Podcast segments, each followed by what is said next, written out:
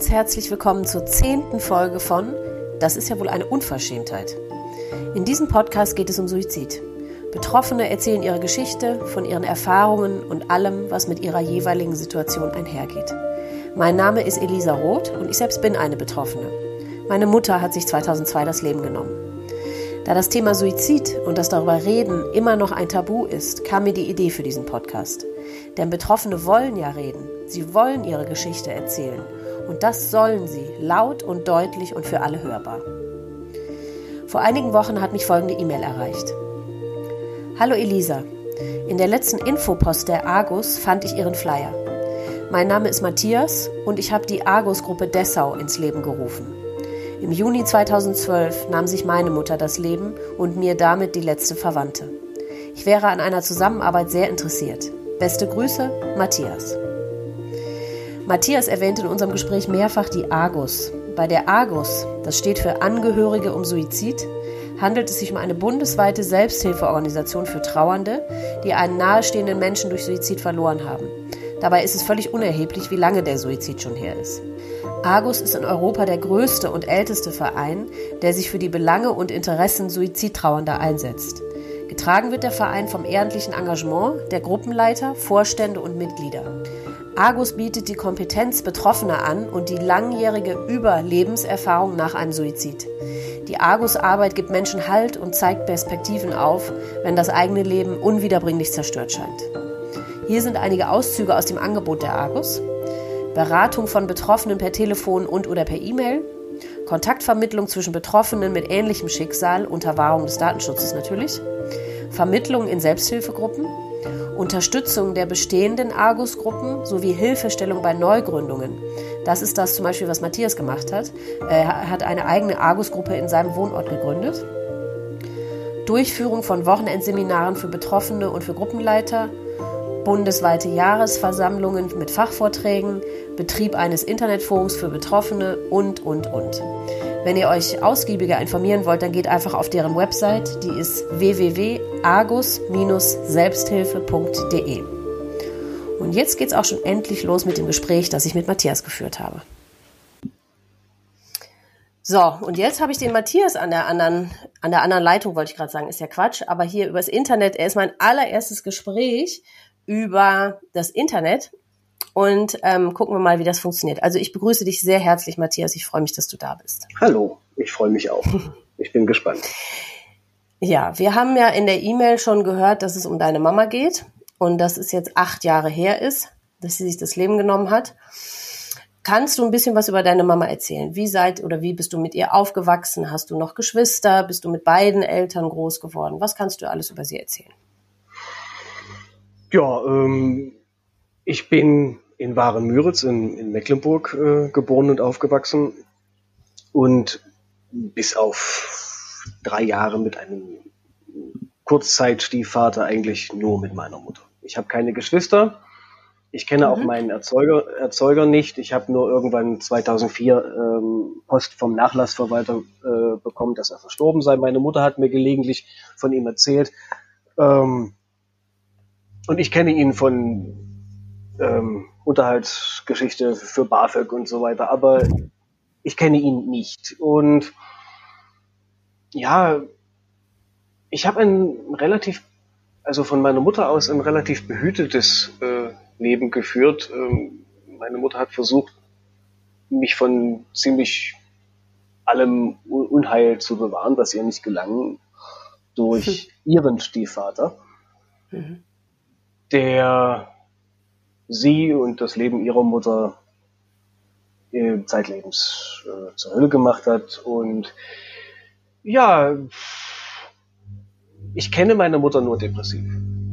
Das muss ja. ich leider, muss ich leider sagen. Ich, ähm,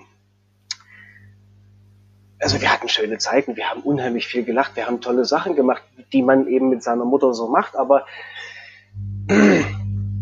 ja, es, es umgab sie immer eine, eine dunkle Wolke. Ich habe erst Jahre später, das, das ging mir Jahre später erst äh, durch den Kopf, dass sie einen Suizidversuch unternahm, da war ich vier.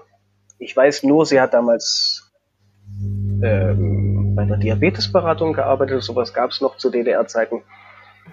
Und ich habe sie irgendwann frühmorgens nicht wach bekommen. Und plötzlich, was ich noch weiß, dass dann die ganze Abteilung bei mir äh, zu Hause war und mh, mm, eine, eine Arbeitskollegin meiner Mutter auf Toilette den Finger in den Hals gesteckt hat. Also das wurde mir dann wirklich später erst bewusst, was das war. Ich dachte nur, die ist halt krank. Ja. Ähm, also wie gesagt, wir haben, wir haben an sich alle tollen Mutter-Sohn-Sachen unternommen, aber ich war halt schon ziemlich früh Milieu, Milieu geschädigt äh, durch die Geschichte mit meinem Opa und das hat sie, das hat sie eben echt geprägt. Mhm. Wie hat sich das bei ihr geäußert oder hast du das als Kind schon wahrgenommen, wenn du sagst, sie war Zeit ihres Lebens depressiv? Das war ja in meinem Fall genauso, aber ich mhm. habe das ehrlich gesagt, bis ich erwachsen war, gar nicht realisiert also, oder richtig bewusst wahrgenommen oder verstanden, weil als Kind hast du ja keinen Vergleich. Es ist so, es ist halt einfach so. Oder wie hat sich das bei ihr geäußert? Hat sie weinend im Bett gelegen, konnte nicht aufstehen? Nicht, du hast ja gesagt, sie konnte sogar arbeiten, ne? Ich habe, ich habe äh, sie, ja, ja, das, das auch, aber ähm, hm. meine Mutter war OP-Schwester und zu DDR-Zeiten war der Leistungsdruck sehr hoch. Die, das war so, dass die sich Rezepte selber ausgeschrieben haben und ausgestellt haben, um, um den Tag zu überstehen. Und ähm, ich weiß, ich, ich habe ein Bild vor Augen, wie meine, meine Mutter mit der Weinflasche am Hals auf der Couch liegt. Mhm. Ähm, wir sind, weil meine Mutter hier aus Sachsen-Anhalt stammt, aus Mecklenburg nach Sachsen-Anhalt gezogen. Das war um die Wendezeit, weil meine Mutter dachte, sie wird in Mecklenburg nicht glücklich mhm. und will zurück zu ihren Wurzeln. Das heißt, wir sind zurückgezogen da war ich neun, zehn, so die Ecke und das habe ich, dafür habe ich meine Mutter, das muss ich leider so sagen, jahrelang gehasst. Mhm. Und bei ihr hat sich eine Sucht mit der anderen abgelöst. Sie war tablettenabhängig, sie war ähm, alkoholabhängig, aber ich habe das nur so am Rande mitbekommen. Ich dachte, das gehört dazu. Mhm. Ich habe mal in irgendeinem, ich habe mal in irgendeinem äh, Interview mit einem Suizidhinterbliebenen gehört, der gesagt hat, ich dachte bis zu meinem 20. Lebensjahr, der Backofen, äh, der Gasbackofen gehört meiner Mutter. Den gehört dem Kopf meiner Mutter. Oh Gott. Na, also für mich gehörte das einfach dazu, äh, dass sie, dass sie immer so, naja, ich will nicht sagen schlecht drauf. Ähm, na, es war, sie war immer betrübt und als wir dann in, Sachs in Sachsen-Anhalt waren, äh, ich will zurück in meine Wohnung, ich will zurück und äh, äh, was weiß ich, ich will mein altes Leben zurück. Und ähm, es kam dann in späteren Jahren, so in Teenagerjahren, kam dazu, ohne mich seid ihr besser dran. Mhm. Ich nehme mir das Leben. Ähm, ich bin doch für alle nur eine Last ich bin mit diesen Sätzen aufgewachsen. Ich bin mit diesen Äußerungen, auch das gehörte für mich dazu. Es war einfach, mhm. ja, du, du misst den, diesen Sachen nachher irgendwie nicht mehr viel Bedeutung bei.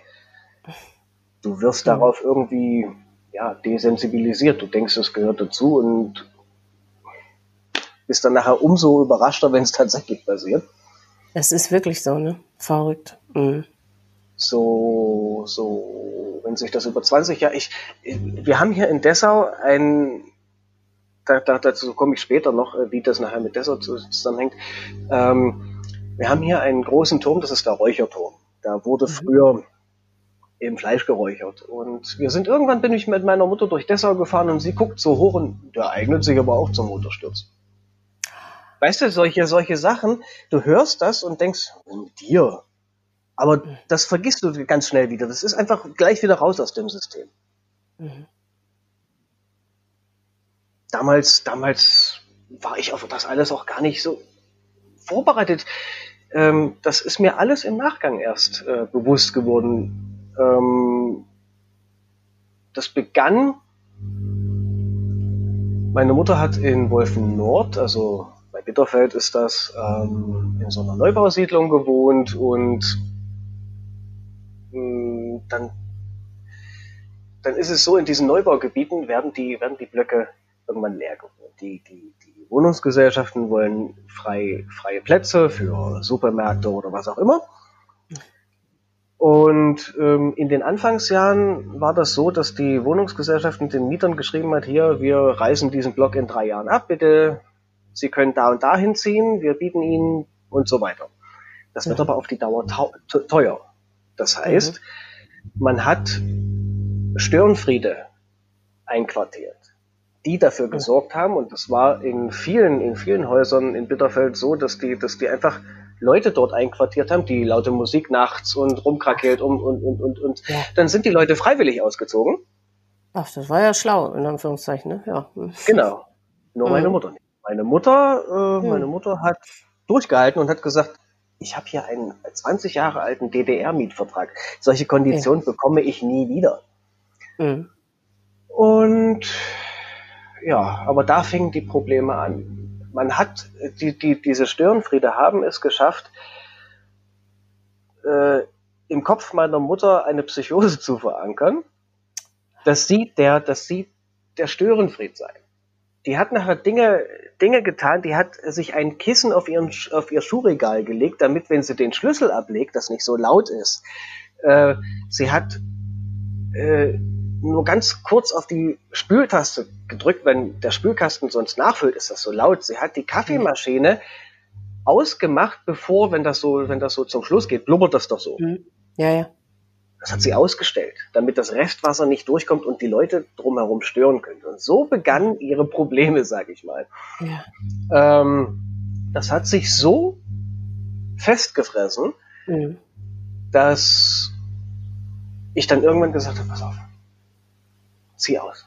Zieh zu mir in die Nähe, in, in Dessau, äh, da kennt dich keiner und äh, du kannst noch mal ganz von vorne anfangen. Das haben wir auch gemacht. Mhm. Ich habe ihr den Umzug bezahlt, weil Hartz IV und so weiter. Es war nachher so mhm. schlimm, dass ähm, der Sozialneid in den Blöcken war, äh, war, ich weiß nicht, inwieweit sich das in den in Anführungsstrichen neuen Bundesländern auch so ausgewirkt hat, aber wenn jemand Hartz IV war, meine Mutter hat immer die, die, die, äh, meine alten Autos bekommen, mhm. weil sie als Hartz IV-Empfänger ja keine Kredite mhm. ähm, bekam und hat dann immer mein abgefahrenes Auto äh, äh bekommen, was zum Schluss ein Mazda 626 war mit einer 2-Liter-Maschine und 130 PS und dann musste sie sich von Nachbarn gefallen lassen, was braucht die Alte so ein großes Auto, die soll mit dem Fahrrad fahren, die soll sich Arbeit suchen und so weiter. Wahnsinn. Mhm. All diese, all diese Sachen haben sich im Kopf meiner Mutter festgefressen. Und dann mhm. habe ich gesagt, zieh aus. Und das haben wir gemacht, gemacht und ich habe wirklich gedacht, Mensch, das funktioniert, aber war halt leider zu spät. Dann hat sie mir, also wenn ich sie besucht habe, hat sie mir erzählt, ich höre ständig meinen Namen.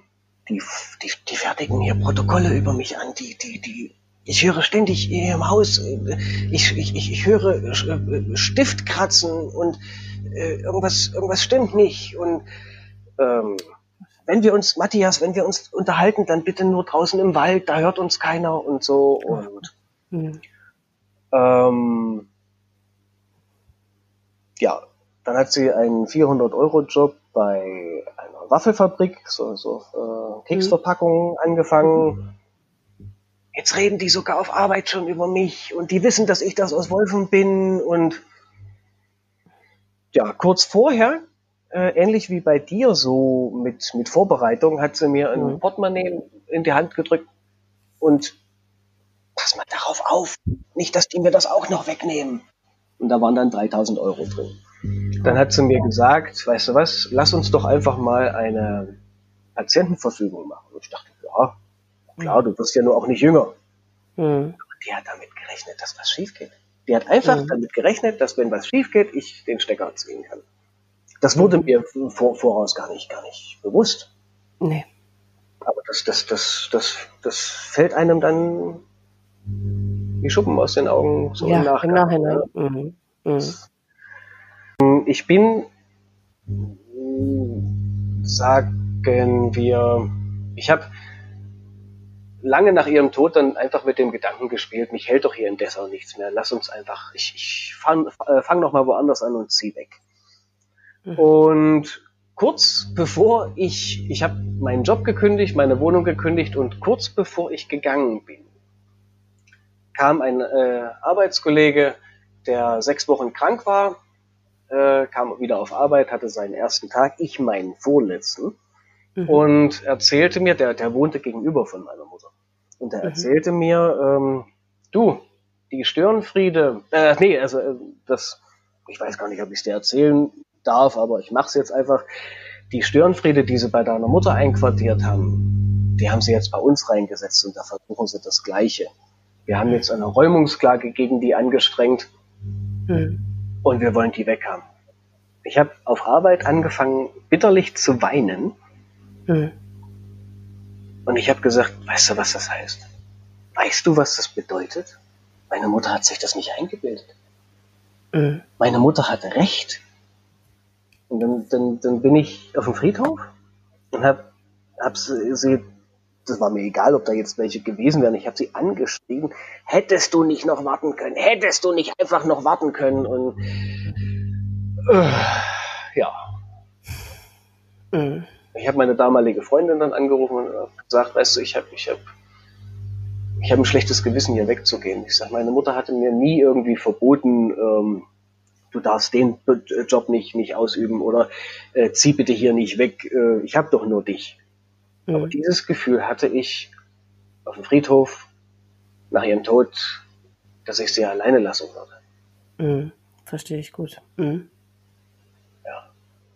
Und ähm, ich musste schmunzeln bei der Geschichte, die du erzählt hast. Dann, also mir sind auch ganz viele solche Sachen passiert. Ähm, ich habe nach dem Tod ähm, die nächsten Verwandten angerufen, eine Großtante von mir, und habe gesagt, die Mutti hat sich das Leben genommen und bekam von meiner Großtante ein, naja, das war ja nur eine Frage der Zeit. Oh Gott. Da wusste ich, äh, wie alleine ich wirklich bin. Mhm.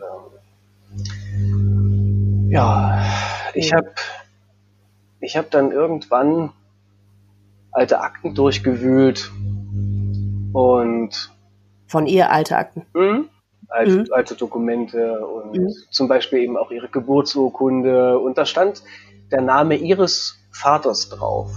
Mhm. Und dann habe ich einfach gedacht, weißt du was, guck mal, ob du das, ob du da was findest. Und dann habe ich bei mhm. Facebook tatsächlich bei Facebook Ach. sechs Leute mit diesem Namen äh, geedit. Ja. Die haben dann auch tatsächlich die Anfragen angenommen und da war nur einer mit dem wirklich verwandt. Fand ich sehr witzig. Ja. Aber da geht es wahrscheinlich nur wirklich nur um Zahlen. Und ähm, dann hat er mich zurückgerufen und hat gesagt, ja, Sie sprechen hier mit einem waschechten Neffen Ihres Opas. Ja. Und dann haben wir telefoniert und ähm, ich sag, wer war denn mein leiblicher Opa eigentlich? Naja, ja, ihr Opa war an und für sich ein sehr schöner Mann, der auch nichts hat anbrennen lassen und so. Ähm, wann ist ihre Mutter geboren? 54. Hm. Aber da war doch ihr Opa schon verheiratet. Ui. Ich sage, hm, naja, solche, solche Sachen können passieren, was? Und, ähm, und wie ist ihre Mutter zu Tode gekommen? Sie hat sich das Leben genommen. Hm, dann passt das. Warum? Ihr, mhm. ihr Opa hat sich auch das Leben genommen. Ach. Ja. Mhm. Da habe ich mich dann das erste Mal mit dem sogenannten Suizidgen beschäftigt. Es gibt ja ein solches Gen nicht, aber es gibt die Disposition zur Depression. Also, mhm. das wird wahrscheinlich schon irgendwo mitvererbt. Ja, hast du da irgendwas rausfinden können? Weil ich frage mich das auch immer. Ich habe da auch immer selber Angst, wobei, wobei man sagt, man, es, es, überspringt eher eine Generation, oder? Was, was hast du da rausgefunden? Naja, äh, es ist ähnlich wie bei Suchtpotenzial. Ähm, das vererbt man ja auch mit. Nicht, dass mhm. derjenige, der, äh, also dein Nachkomme, dann genauso viel säuft wie du. Nee, nee, äh, aber das Potenzial ist nur da, die Veranlagung. Dieses, genau, die, dieses leichter daran hängen bleiben vielleicht. Mhm. Also äh, das ist statistisch, einfach. Das ist, ähm, das gilt nicht für jeden. Das das darf auch gar nicht, aber mhm.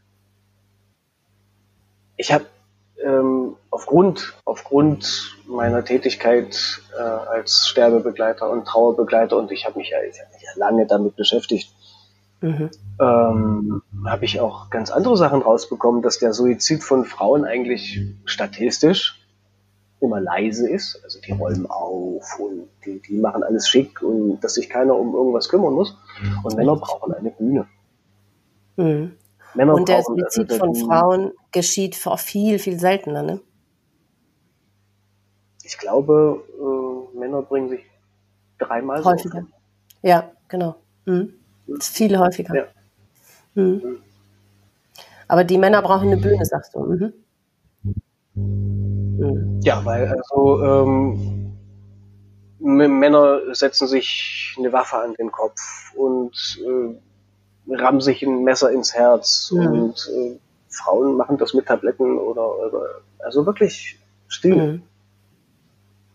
Ja, ich meine, sie sind ja, gut, das haben Männer, die Depressionen haben, sind vielleicht auch der Meinung, sonst würden sie den Schritt nicht gehen, dass die Welt sowieso besser äh, dran ist ohne sie. Ne? Aber deswegen ähm, genau, versuchen die Frauen dann noch schön, niemandem zur Last zu fallen, keine Spuren zu hinterlassen, keinen, ja, dass keiner Aufwand hat. Ne? Dass keine aufräumen.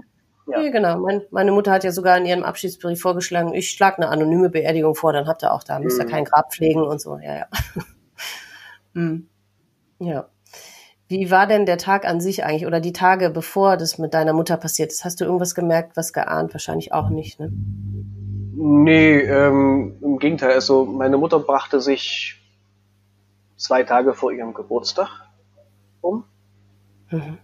Ähm, und wir hatten uns vor einem Supermarkt auf dem Parkplatz hatten wir, also wir waren zusammen shoppen und ähm, ähm, ich bin, bin dann auf Arbeit gefahren und ich habe auf dem Parkplatz zu ihr gesagt, na pass auf, dann sag mir einfach, ähm, welche Schicht du an deinem Geburtstag hast und mhm. dann komme ich mit dem Kuchen rum. Hab dich lieb, wir sehen uns. Mhm. So, und dann trennten sich unsere Wege. Zwei Tage später, das war ein Freitag, äh, wollte ich zum Geburtstag ähm, zum Geburtstag eines Freundes nach Leipzig. Mhm. Und ich stand, ich habe ich hatte, ich hab so einen Rückversicherungstrick. Ich, ich gucke mich in der Wohnung um, habe ich alles, Mhm. Geht zur Tür, auf einmal klingelt's. Äh, bin ich, bin ich, bin ich selber auf die Klingel gekommen? Was, was war denn das? Mhm. Ich hatte, ich habe eben eine solche Gegensprechanlage. Mhm. Ähm, hallo? Ja, hier ist die Kripo Dessau. Äh, können wir mal kurz hochkommen? Das ist jetzt recht ungünstig. Ich wollte gerade los. Hm, Wäre schon wichtig. Ja. Hm. Äh, okay. Und dann waren das waren zwei Kripo-Beamtinnen. Aber hast du nichts, ist dir nichts durch den Kopf geschossen? Gar nicht. Gar nicht. Ich, ich habe eher so, man, man hat, man hat ja manchmal so, äh, ähnlich wie bei dir, äh, das Fahrrad oder so, man hat ja, ja eher, Auto. Ja, ja, keine, äh, keinen blassen Schimmer, ja. Äh, dass man, äh, habe ich, habe ich irgendwo einen Stift im Kaufland mitgegeben, das habe ich irgendwie, äh, was, was war denn jetzt? So, man, man hat ja auch so ein leichtes, ähm, ja, das eigene allgemeine schlechte Gewissen so. Ja, total. Ja, ja. Ne? Mhm. Und ähm, dann haben die mir gesagt, das Auto ihrer Mutter wurde am Bitterfelder Bogen gefunden, also am Bitterfelder Berg. Das ist ähm, ein Naturschutz, also nicht Naturschutzgebiet, aber es ist so ein, so ein Wald, Waldgebiet bei uns. Ich sage, das ist aber nicht untypisch. Meine Mutter geht da gern spazieren. Okay. Okay, wann haben Sie sie, ne, dann das Typische, wann haben Sie ja, sie ja. das letzte Mal gesehen?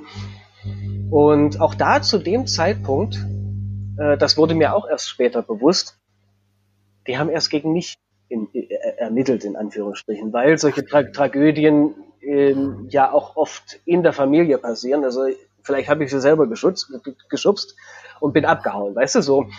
Äh, das wurde mir auch erst im Nachhinein, äh, aber die Fragen deuteten darauf hin. Wann haben sie sich das letzte Mal gesehen? Ähm, ja. Wie haben sie sich unterhalten? ging, hatten sie sich gestritten oder irgendwie sowas. Und ähm, also, wie gesagt, wir suchen sie noch. Ihre Mutter gilt jetzt als vermisst. In dem Augenblick bekommt die einen Anruf. Vor mir. Warten Sie, ich muss mal kurz telefonieren. Polizistin oder was? Oder wer? Mhm, mhm. Genau. Mhm. Ähm, kam dann wieder rein und sagte, also ganz offiziell, ihre Mutter gilt jetzt als vermisst. Kann zeitlich überhaupt nicht hinkommen, denn laut Totenschein wurde sie da schon gefunden und war schon tot. Also die haben das alles nur gespielt, ähm, um rauszukriegen, hat, hat, hat, der, hat der Typ die, die geschubst oder, oder so. Wir und dann Reaktion zu checken. Mhm. Genau, genau. Ähm, und dann, wir müssen Ihnen leider jetzt untersagen, äh, die, die Wohnung Ihrer Mutter zu betreten, mhm. ähm, weil wir müssen jetzt erstmal rausbekommen, was los ist. Die waren raus, die haben unten im Auto gewartet. Unter Garantie haben die gewartet, denn natürliche Reaktion von Matthias Salomo. Ähm, ich habe mich ins Auto gesetzt und bin zum Haus, zum, zur Wohnung meiner Mutter gefahren. Ja. Während ich dort reingehe, bekomme ich schon wieder einen Anruf. Herr Salomo, wir haben Ihnen doch untersagt, dort reinzugehen. Ich sage, ist mir egal, ich will jetzt ja wissen, was hier raus, rauskommt. Dann warten Sie bitte auf uns. Ähm, wir gehen zusammen. Bitte schließen Sie auf und so weiter. Und ähm, Wirklich? Was ja, Entschuldigung, dass ich unterbreche, was ja nochmal mehr darauf hindeutet, dass die natürlich Bescheid wussten, weil kein Mensch der Welt hätte doch bei so einem Verdacht dich zuerst in die Wohnung gehen lassen. Man hätte ja mhm. sonst was vermuten müssen, weißt du, wie ich meine? Da lässt genau. man dich doch nicht da reinlatschen als Sohn. Dann genau. ist ja, ja. Mhm. So, und dann sind wir da zu dritt hoch. Bitte lassen Sie uns zuerst reingehen. Schließen Sie nur Ach, auf. Immerhin doch. Mhm. Oh. Okay, so, und dann wirklich eben sie hatten nur den Ausweis und den Autoschlüssel dabei gehabt. Sonst das Handy, ich hatte, also wir hatten sie im Laufe des äh, Gesprächs auch versucht anzurufen mhm. äh, und irgendwann war das Handy aus. Und dann habe ich äh, das Handy musste ich dann aushändigen und ähm, die haben sich dann da kaputt gesucht nach irgendwelchen Hinweisen. Auf deinem Handy? Nee, nee, auf ihrem Handy. Auf Aber das, Handy. das war dann aus das und kennen Sie, kennen Sie den PIN? Ich sage, nee, woher soll ich denn den PIN meiner Mutter ja. wissen? Keine Ahnung. Ähm, und das Ganze äh, oder ihr, ihr, ihr, Verhalt, ihr Verhalten mir gegenüber hat sich geändert. In dem Augenblick mir ist so schlecht geworden. Ich bin auf, aufs Klo gerannt, ich habe gekotzt, was, was, was raus wollte. Ja. Ähm, und plötzlich war denen wahrscheinlich dann klar, so verhält sich keiner, der was damit zu tun hat oder was. Mhm. Ähm, geht's ihnen gut? Brauchen sie einen Schluck Wasser oder so? Und ähm, ja, äh, ich hatte im, im, im Verlauf ähm, dann schon mit Freunden gesprochen und die haben auch alle gesagt, weißt du irgendwas? Äh, sag mal, die hatte doch da einen Ex-Freund, wollen wir mal und ähm, die waren dann weg. Wir versuchen rauszukriegen, was passiert ist, aber bitte bereiten Sie sich auf das Schlimmste vor. Mhm. Mein bester Freund äh, wenn das Auto am Bitterfelder Bogen ist, soll ich mal gucken? Mhm. Ich sag, mach. So, und der kam dann gleich zu mir, also das lief innerhalb einer Stunde mhm. und sagte, pass auf Matthias, ähm, ich bin dort hoch. Und da war gleich ein Polizist, der gerufen hat, hier ist, hier ist abgesperrt und so. Und, und er rief, ich kenne die Frau, der das Auto gehört kommen Sie mal ran, kommen Sie mal ran. dann wurden seine Personalien aufgenommen, er wurde befragt und am Ende des Gesprächs hat er gesagt, ist denn die Frau, der das Auto gehört, schon gefunden worden? Mhm. Und der Beamte hat sich nur peinlich berührt abgewendet, äh, mit gesenktem Kopf ist er gegangen. Mhm. Und hat dann eben auch gesagt, Matthias, bereite dich auf das Schlimmste vor. Also ich war, ich war schon äh, vor, vorgewärmt. Also man kann bei mir nicht sagen, dass ich traumatisiert war, weil ich, da, mein Gehirn hat sich in der, in der Zeit schon auf alles, auf alle mhm. gestellt. Äh, und ähnlich wie bei dir, äh, die Freunde, die ich besuchen wollte, war unter anderem meine Ex-Freundin. Mhm. Es war ihr, es war ähm, ihr Freund, der Geburtstag hatte. Mhm. Zu dessen, zu dessen Feier ich wollte. Und die hat gesagt, weißt du was, Matthias, ich setze mich ins Auto und komme zu dir. Die hat also mhm. eine Stunde weggewohnt. Mhm. Und dann saßen wir zu dritt in meiner Wohnung, in meiner Einzimmerbutze und haben gewartet. Gott, wie furchtbar. Und das lief, das lief über, ja, wenn, wenn die, die waren 16 Uhr waren die bei mir. 21 Uhr kamen dann zwei Polizisten an. Du liebe Zeit. Zwei männliche diesmal. Ähm, Ja, und die haben mir dann die Nachricht überbracht. Mhm. Können wir mal kurz in die Küche gehen? Dann sind wir zu dritt in die Küche gegangen und das war auch witzigerweise ein Junge und ein älter, etwas älterer. Der mhm. Jüngere hat wenig bis gar nichts gesagt. Äh, mhm. Der Ältere meinte, ja, äh, sie hat sich da vom, also kennen Sie den Bitterfelder Bogen? Ich sage, ja, ja, und da aus einer gewissen Höhe. Ich, ich möchte meine Mutter nicht nochmal sehen. Und dann warf der Jüngere ein, äh, das ist auch nicht nötig, denn sie ist anhand ihres Ausweises einwandfrei identifiziert worden.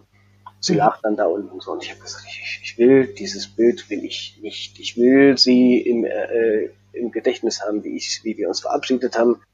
Und ich bin auch heute extrem froh, dass es kein Streit war und dass es so hab dich lieb und wir sehen uns war, mhm. ähm, dass wir uns in Anführungsstrichen im Guten getrennt haben. Mhm. Und ja, die waren kaum raus, dann bin ich zusammengebrochen. Ähm, meine Freundin, also meine Ex-Freundin damals, mhm. sie hat mich dann in, in, in, in ihren Arm gehalten und mein bester Kumpel, der hat nur meinen Kopf geschüttelt, der war völlig, völlig sprachlos und ja. äh, dann rief meine beste Freundin an, ich sag, ja, Andreas, das musst du machen, ich, ich kann gerade nicht. Dann hat er wirklich mit, mit meiner besten Freundin eine Viertelstunde auf, auf dem Balkon verbracht und kam zurück. Ich, die war völlig fertig. Der Matthias, der hat jetzt, der hat jetzt keinen mehr. Wir müssen uns um den kümmern. Und äh, da, da ist doch jetzt keiner mehr. An wen soll der sich denn wenden? Und wir müssen auf den aufpassen und so. Und, und da muss ich sagen, ich habe noch nie so viel, so viel Liebe und Zuneigung durch Freunde erfahren. Hm. Ich habe ich hab immer gesagt, solche Freunde hätte ich mir zu Schulzeiten gewünscht. Äh, hm. wie, wie toll die mit mir umgegangen sind. Meine, meine Ex ist dann noch, äh, hat bei mir dann die Nacht verbracht, hat auf mich aufgepasst. Am nächsten hm. Tag kam dann meine beste Freundin mhm. und hat mich zum Essen geholt. Mhm hat mich dann abends nach Hause gebracht. Ich bin nach Hause gekommen und solange ich unter Leuten war, war eigentlich alles gut. Mhm. Und dann waren alle weg und ich, ich, bin vor meiner Couch, das war, war so eine Ledercouch, mhm. vor meiner Couch zusammengesackt und habe auf meine Couch eingeprügelt. Und so eine Scheiße, warum? Warum hast du das gemacht? Ich, das zum Kotzen. Also, äh, also war heftig. War, mhm. Ja, dann habe ich bei meinem Chef angerufen, ich sage, hier, das und das ist passiert und der auch, ach du Scheiße. So, dann bin ich zum Arzt, das, äh, der, die hat mich dann auch gleich also, drei Wochen ausgenommen. Mhm. Und ich muss ganz ehrlich sagen, dann war es auch mit der, mit der Trauer erstmal vorbei. Ich habe mich ja dann eben wie jeder erstmal kümmern müssen. Ja. Abmeldung und so. Und ähm, auch hier sei nochmal der damalige Freund meiner Ex äh, erwähnt, der, der mhm. hat damals noch in Dresden gewohnt, also drei Stunden weg von, von mir und ist mhm. ungefragt und unmotiviert zu mir gekommen und hat mit mir Wege zur Polizei, zu Versicherungen mhm. gemacht und weil der sich selber, der kannte sich aus der Wahrversicherungsmakler äh, mhm. und ähm, der hat mit mir die Wohnung aufgelöst und der hat so viel, so viel, so viel, also unglaublich, wie man sich um mich gekümmert hat. Und, ja, wie schön. Mhm. Ähm, aber witzige Sachen sind auch da passiert. Ich bin dann, ich habe nämlich noch einen Monat, einen Monat nach dem Tod meiner Mutter habe ich, habe ich noch äh, Post äh, vom Arbeitsamt bekommen. Frau Salomo, wir haben von ihrem Tod, wir haben von ihrem Tod erfahren und deswegen stellen wir jetzt die Zahlungen ein und so. Ähm, und da war ich dann eben auch noch mal mit ihm beim Arbeitsamt, ich sage, ich möchte gerne meine Mutter abmelden. Wie ist denn der Name? Ich sage Matthias Salomo. Äh, ich sage meiner? Ja, mhm. Matthias Salomo. Ich finde sie jetzt hier gar nicht im System. Ich komme ja auch nicht mit meiner eigenen Sterbeurkunde her. Oh Gott. Mhm. Die war völlig, äh, ja, Entschuldigung, aber ich sage, nee, ich will, ich habe gerade gesagt, ich will meine Mutter abmelden und ähm, und äh, ich meine, die können auch alle nichts dafür, die, die können sowas nicht abfangen. Mhm. Aber ähm, man, man sollte in solche äh, oder an solche äh, Rezeptionen keine, keine Pauschalkräfte setzen oder Ferienjobs oder was weiß ich. Ähm, ich bin zur, ich bin zur Friedhofsverwaltung und habe das erzählt, was passiert ist und, und, und Abmeldung und so weiter. Und ja, das ist ja ein Urngemeinschaftsgrab und äh, wir brauchen dafür 55 Namen. Wir sind jetzt bei 12. Ich sage, das kann ja noch eine Weile dauern, oder? Ach, das geht ganz schnell. Oh Gottes also, aber, aber so schlimm, so schlimm wie das alles war, es nahm dem Ganzen so ein bisschen seinen Schrecken, muss ich im Nachgang wirklich sagen, äh, weil man sich dann eher über diese aberwitzigen Reaktionen gewundert hat, ähm, als ja, ja, aber hast du dich nur, nur gewundert? Warst du nicht stinke sauer? Natürlich. Also, man, man, ist doch so fassungslos, was da aus Leuten rauskommt in so einer Situation. Also bis heute macht mich ja. das so wütend, wie die Menschen reagieren. Ich meine, man kann es ihnen auch allen nur bedingt zum Vorwurf machen. Wenn, wenn jemand selber so etwas nicht erlebt hat, ja. ja, kann er sich offensichtlich nicht da reinversetzen. Und weißt du da so, wenn da einer beim Arbeitsamt, ja Gott, da kann man irgendwie noch, also es ist auch furchtbar, aber man kann irgendwie, finde ich, das denen noch nachsehen. Aber so Polizisten oder so Bestatter oder so mhm. Menschen, die wirklich tagtäglich damit zu tun haben, ja. die müssen doch wirklich dafür geschult sein. Oder so Seelsorger oder so. Was ich jetzt da in meinen Podcast-Folgen mit in Gesprächen mit mhm. Betroffenen mhm. gehört habe, wie da die Menschen reagiert haben, das ist so haarsträubend und das darf einfach nicht passieren. Und dass die Polizisten so klar dich da nun verdächtigt haben, ich meine, es kann ja sein, dass sie das tun, äh, vielleicht ist das Prozedere ja auch so, ich weiß es nicht. Aber das dann so offensichtlich dann auf mhm. seinen Schultern da abzuladen und dich das auch noch so merken zu lassen, ist ja wirklich einfach unter aller Sau, ne? Muss man einfach so sagen. Was, ja. was hattest du denn für, für Erfahrungen in den Tagen danach? Weil du hast ja dann auch einen Bestatter. Ach so, sie ist eingeäschert worden, wenn du sagst Urnengrab. Mhm. Das heißt, du hast sie, wolltest du ja auch nicht, du hast sie nicht mehr gesehen.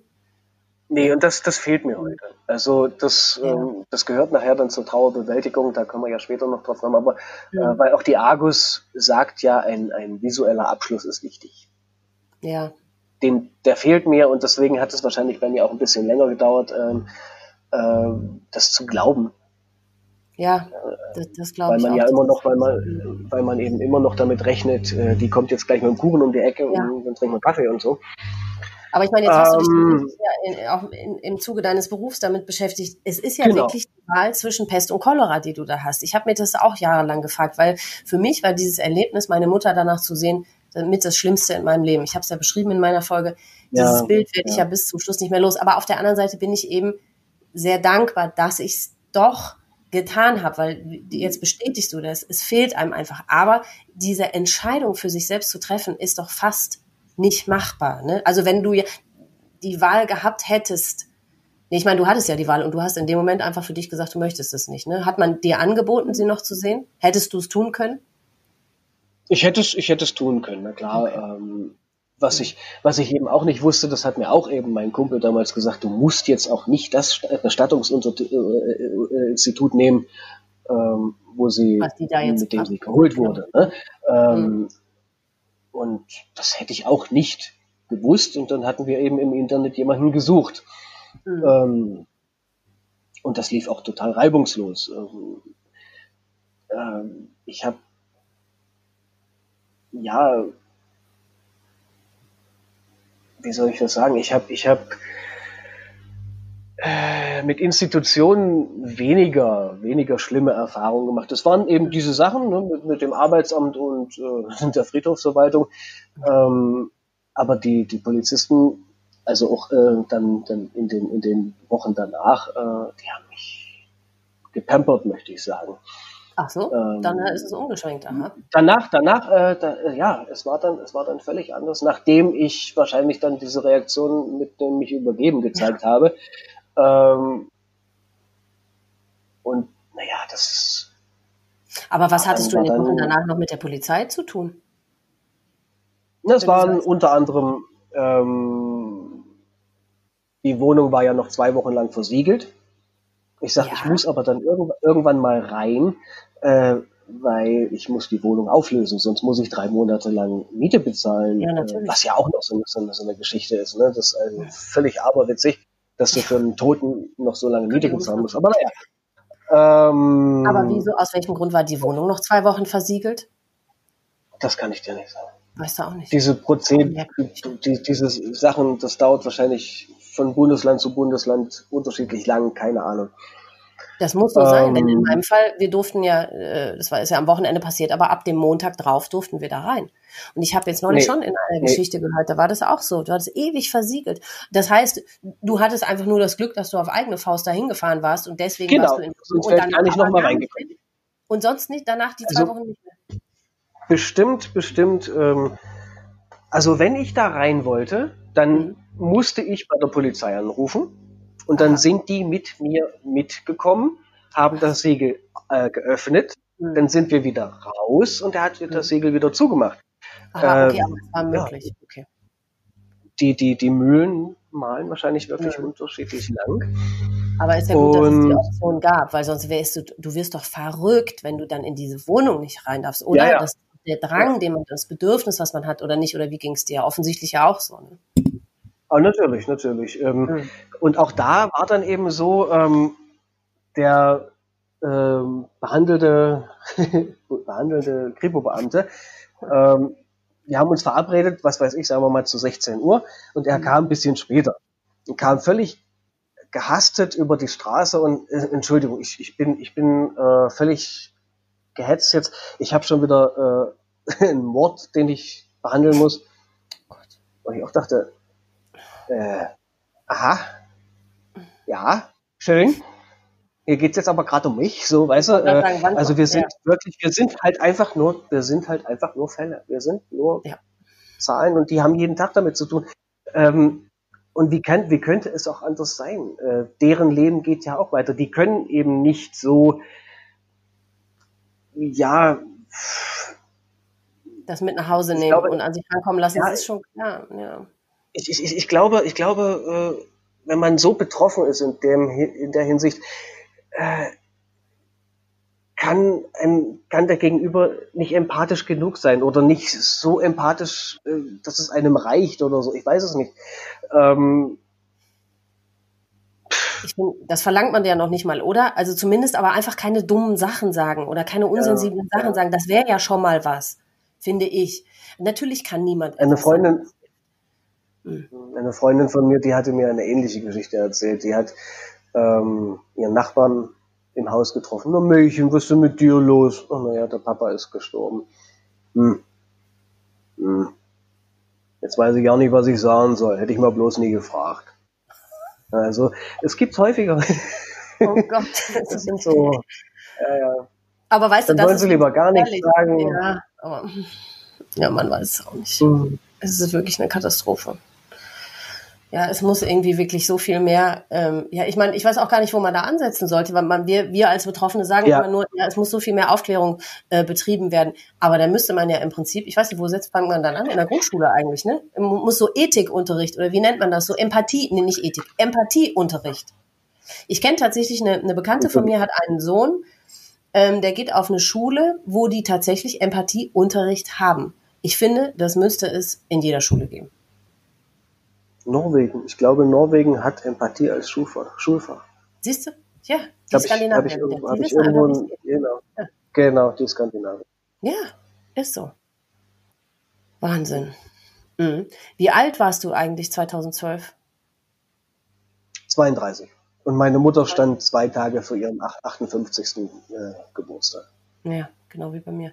Die wollte, die wollte, die wollte. Ja, hatte das eine Bedeutung, diese zwei Tage vor ihrem Geburtstag, dass sie ihren Geburtstag nicht mehr wollte? Oder meinst du, es gab irgendeinen Auslöser? Die wollte, die wollte nichts mehr, nichts mehr geschenkt haben. Und auch das ist so eine statistische Geschichte, dass sich Todes- und Geburtstag extrem nahe sind.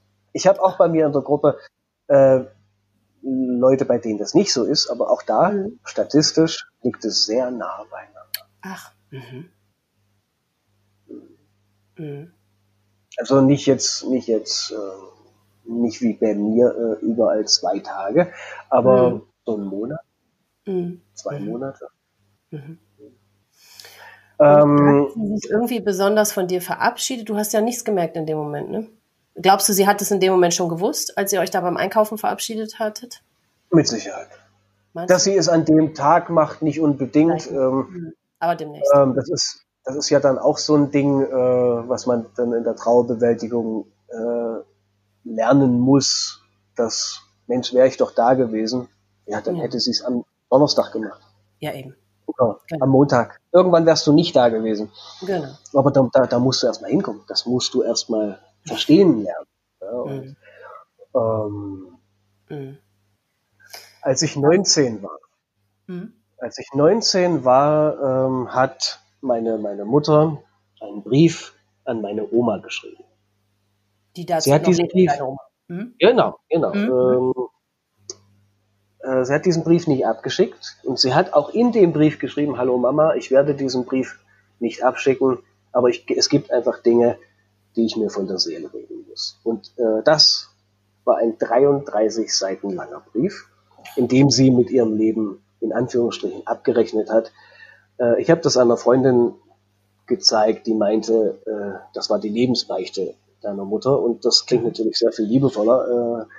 Äh, ähm, mhm. Aber in dem, in dem Brief stehen eben Sachen, ähm, ich wusste viel, aber ich mhm. wusste längst nicht alles.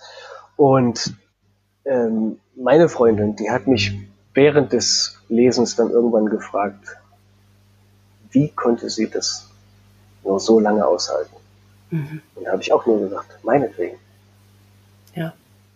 Die hat gewartet, bis sie sich sicher sein konnte, der Junge, der packt das, der, mhm. der ist stark genug. Mhm. Jetzt kann ich, jetzt kann ich gehen. Mhm. Und die Kraft, diesen Brief vollständig zu lesen, hatte ich, hatte ich erst vier Jahre später und den habe ich auch dann bei uns ähm, äh, stückweise beim Präventionstag vorgelesen, ähm, um einfach den zu zeigen, mhm. wie, wie, wie, wie meine Mutter so drauf war. Also meine Mutter, mhm. meine Mutter hatte ja zeitlebens so dieses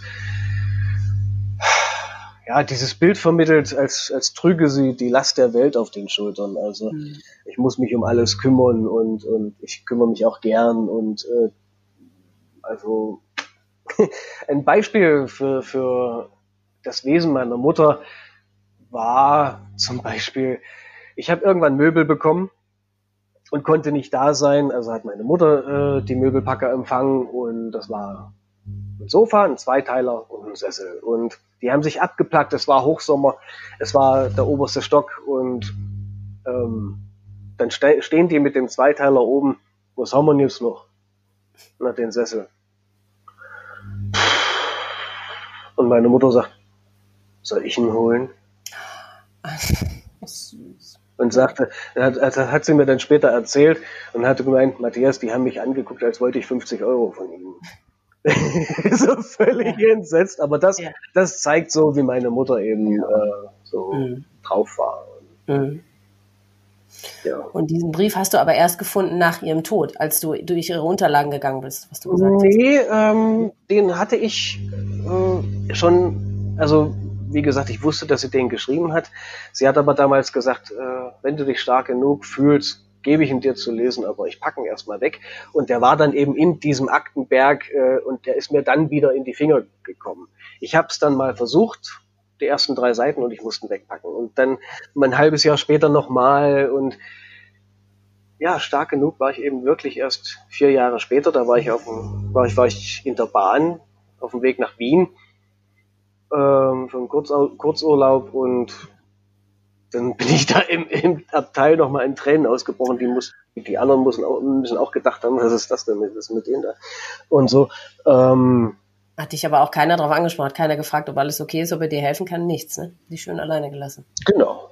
Hm. Genau, weil, weil, äh, ja, ich würde es aus heutiger Sicht, ich würde, ich würde jemanden ansprechen, wenn ich sehe. Ja, ich auch.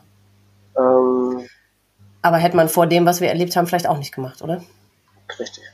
Mhm. Das Bewusstsein ähm, ist ja längst nicht so ausgeprägt. Nee. Mhm.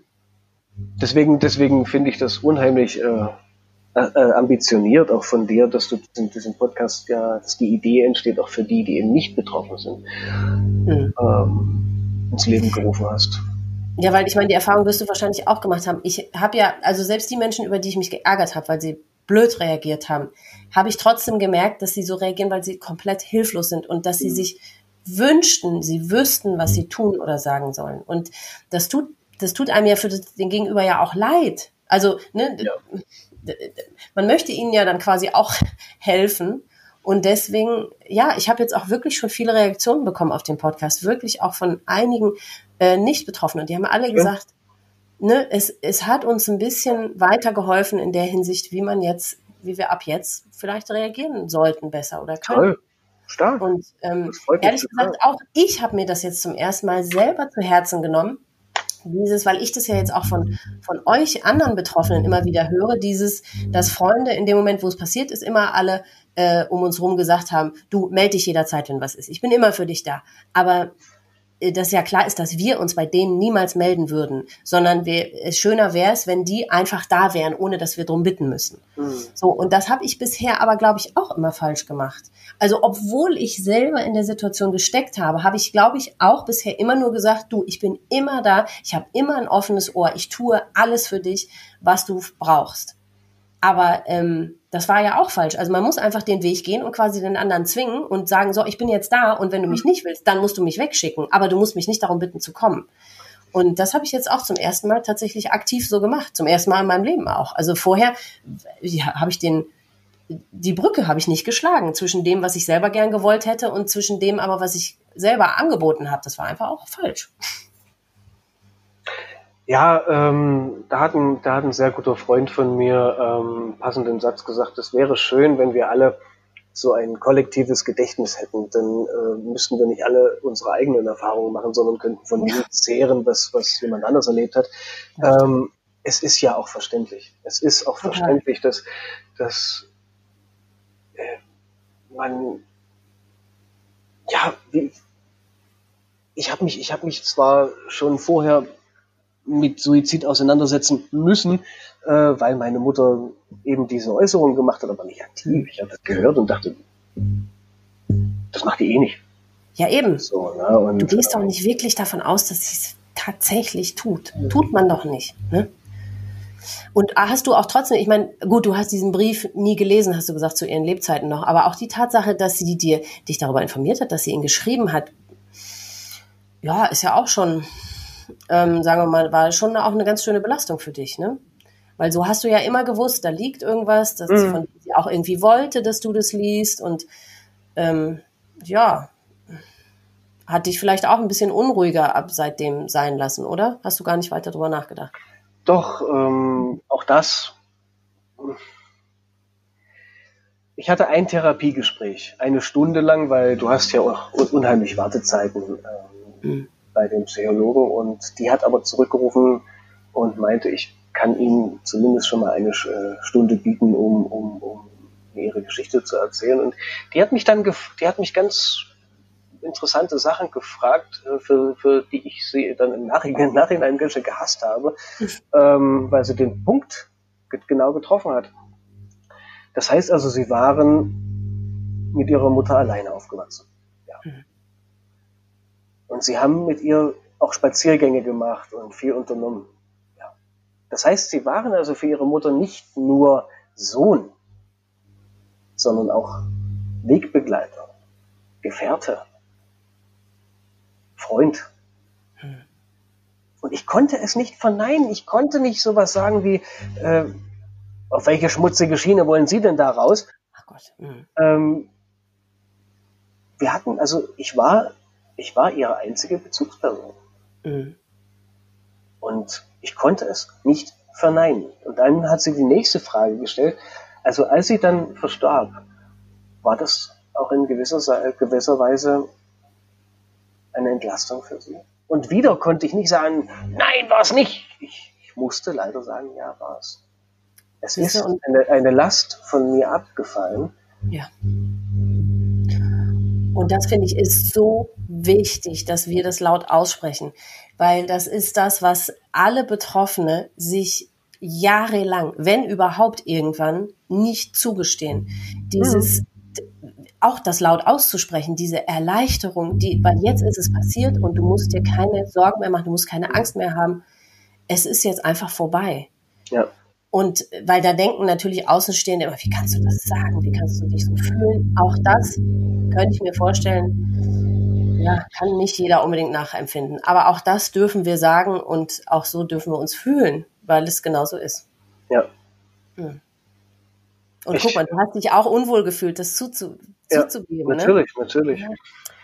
Und sie hat dann auch, ähm, da hatte ich sie dann an der Backe oder bei, bei, den, bei den Hörnern sozusagen.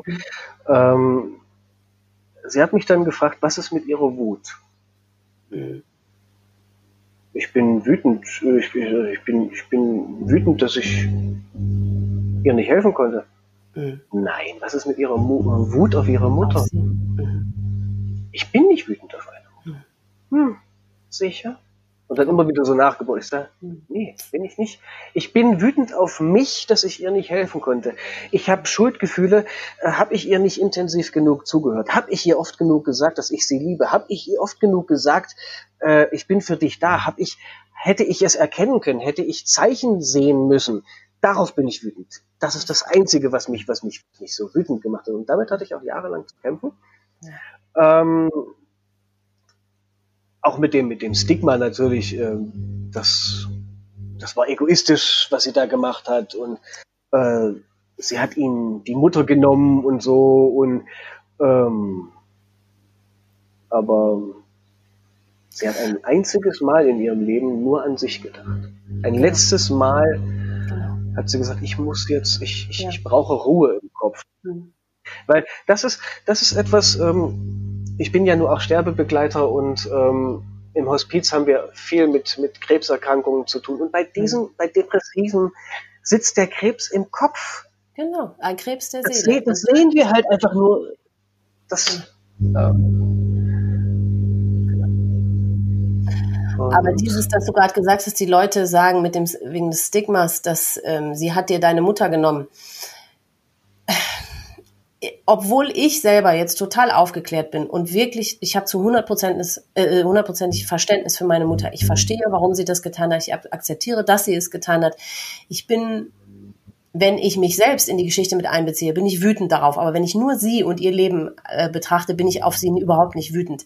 Aber ab und zu kommt trotzdem dieses, wenn ich mich selber wieder in die Geschichte mit reinbringe, sie hat mir die Mutter genommen und da, darauf bin ich immer noch wütend. Du, du gar nicht? Ich bin mit ihrer Entscheidung im Reinen. Ja, das bin ich bei meiner Mutter auch. Aber ähm, es ist nur, wenn du sie. Ich bin aber nicht, ich, bin nicht, nee, ich bin, ich bin nicht wütend, ich bin traurig. Ich ja. bin, ich bin traurig, weil ich ihr keinen Enkel schenken konnte. Ich bin traurig, weil, mhm. weil sie jetzt so viele Sachen verpasst oder ich genau. so viele Sachen verpasse. Und da sind wir wieder bei mir. Ähm, ich bin traurig, weil ich ihr Sachen nicht zeigen konnte. Und das, ja. ähm, das hat aber was mit mir zu tun. Das hat nicht mit ihr zu tun und ähm, was ich mal, was ich auch mal bei einem Präventionstag gesagt habe, wir reden so oft darüber, äh, über unsere Hinter, also über die Suizidenten, dass sie es getan haben. Mhm. Worüber, worüber wir viel zu selten reden, ist, äh, wie oft sie es nicht getan haben. Ja. Wie oft sie für uns stark geblieben sind, wie oft äh, sie überlegt hatten, ähm, Mensch, jetzt wäre der Zeit, ach nee, jetzt ist wieder irgendwas dazwischen gekommen, nee, jetzt, äh, ach, das passt jetzt überhaupt nicht. Wie oft diese Menschen stark geblieben sind ähm, für uns, für ihre. Ich, ich, ich habe bei einem, bei einer Jahrestagung der, der Argus saß mir jemand gegenüber, der äh, von seinem Vater erzählt hat, dass der eine Depression 30 Jahre lang geheim gehalten. Und ich bin so wütend auf meinen Vater, dass er sich niemandem anvertraut hat. Und ich habe gesagt, sieh es doch mal anders. Ja. Weißt du, wie viel unglaubliche, unmenschliche Stärke dazu gehört, eine, eine, eine Depression 30 Jahre lang geheim zu halten. Sich ja. niemandem, also zu glauben, zu glauben ja auch, ich darf mich niemandem anvertrauen. Ähm, das hat ja auch nur mit ihnen zu tun. Na, und, und ich finde das, ich finde das eher bewundernswert. Total. Und dann hat sie einfach nach 30 Jahren die Kraft verlassen und das, das finde ich, das finde ich nichts finde ich stärker als das. Das stimmt. Und dann haben sie sich jetzt auch verdient, ja, die Ruhe. selbstbestimmt aus dem, aus dem Leben zu gehen. Mhm. Ja. Und an deiner Mutter kannst du es ja erst recht nochmal umso deutlicher sehen, wenn du sagst, du warst 19, als sie den Brief geschrieben hat. Mhm. Das war ja so mehr oder weniger ja. schon, vielleicht schon mal so für alle Fälle, ne? Und so viele Jahre hat sie noch, bis du 32 warst. Ja, hat sie mhm. abgewartet, dass du soweit okay bist, ne? Mhm. Ich finde das auch eine unglaubliche Lebensleistung. Hat meine Mutter ja sogar in ihrem Abschiedsbrief geschrieben. Wenn man es mal so sieht, war das eine Lebensleistung von mhm. ihr. ist absolut so. Was muss das für eine Fall. Kraftanstrengung sein? Ne? Habe ich ja so formuliert, ein Leben zu leben, was du nicht leben willst. Ja. ja. ja. Mit vier Jahren das schon zu wissen, ist natürlich auch eine Hausnummer. Ja gut, da, die war einfach von Geburt an krank bei deiner Mutter. Ich meine, man weiß natürlich nie, wo so, wie so eine Depression ausgelöst wird, aber bei deiner Mutter scheint ja da in ihrem Leben in, familiär wirklich ähm, sehr viele ja. schlimme Dinge äh, passiert zu sein. Genau. Mhm. Das, also. ähm, ich nehme an, äh, zum Beispiel auch ein Sargnagel war, äh, war bei ihr ähm, nach dem Tod meines Opas äh, also ihres, ihres Stiefvaters, der ja äh, allen das Leben zur Hölle gemacht hat, mhm. hat meine Oma ihn idealisiert. Das war, Ach, das war das die Liebe meines Lebens. Das war der oh. schönste, der tollste Mann, der, der mir je begegnet ist. Und meine Mutter hat gedacht, äh, reden wir hier über den, denselben ja. Du, und die Oma hat gewusst, was der Opa für ein, für ein Mensch war, was der alles gemacht hat, auch mit den Kindern. Genau, genau. Und, und ich nehme an, dass, dass jetzt sogar ihre eigene Mutter äh, völlig, völlig, im Prinzip. Das war auch, äh, auch, auch das, ähm, das habe ich dann in meiner äh, psychosozialen Arbeit dann äh, erst lernen müssen. Das war wieder eine Schutzfunktion des Gehirns meiner Oma. Ja. Sie musste, sie musste dieses Bild entwickeln, um überhaupt äh, ja, ansatzweise lebensfähig zu sein, ja. äh, weil sonst hätte sie doch gesagt, dass ihr ganzes Leben eine Lüge war. Und so hat sie das Leben meiner Mutter zu einer mhm. Lüge gemacht. Ne? Genau.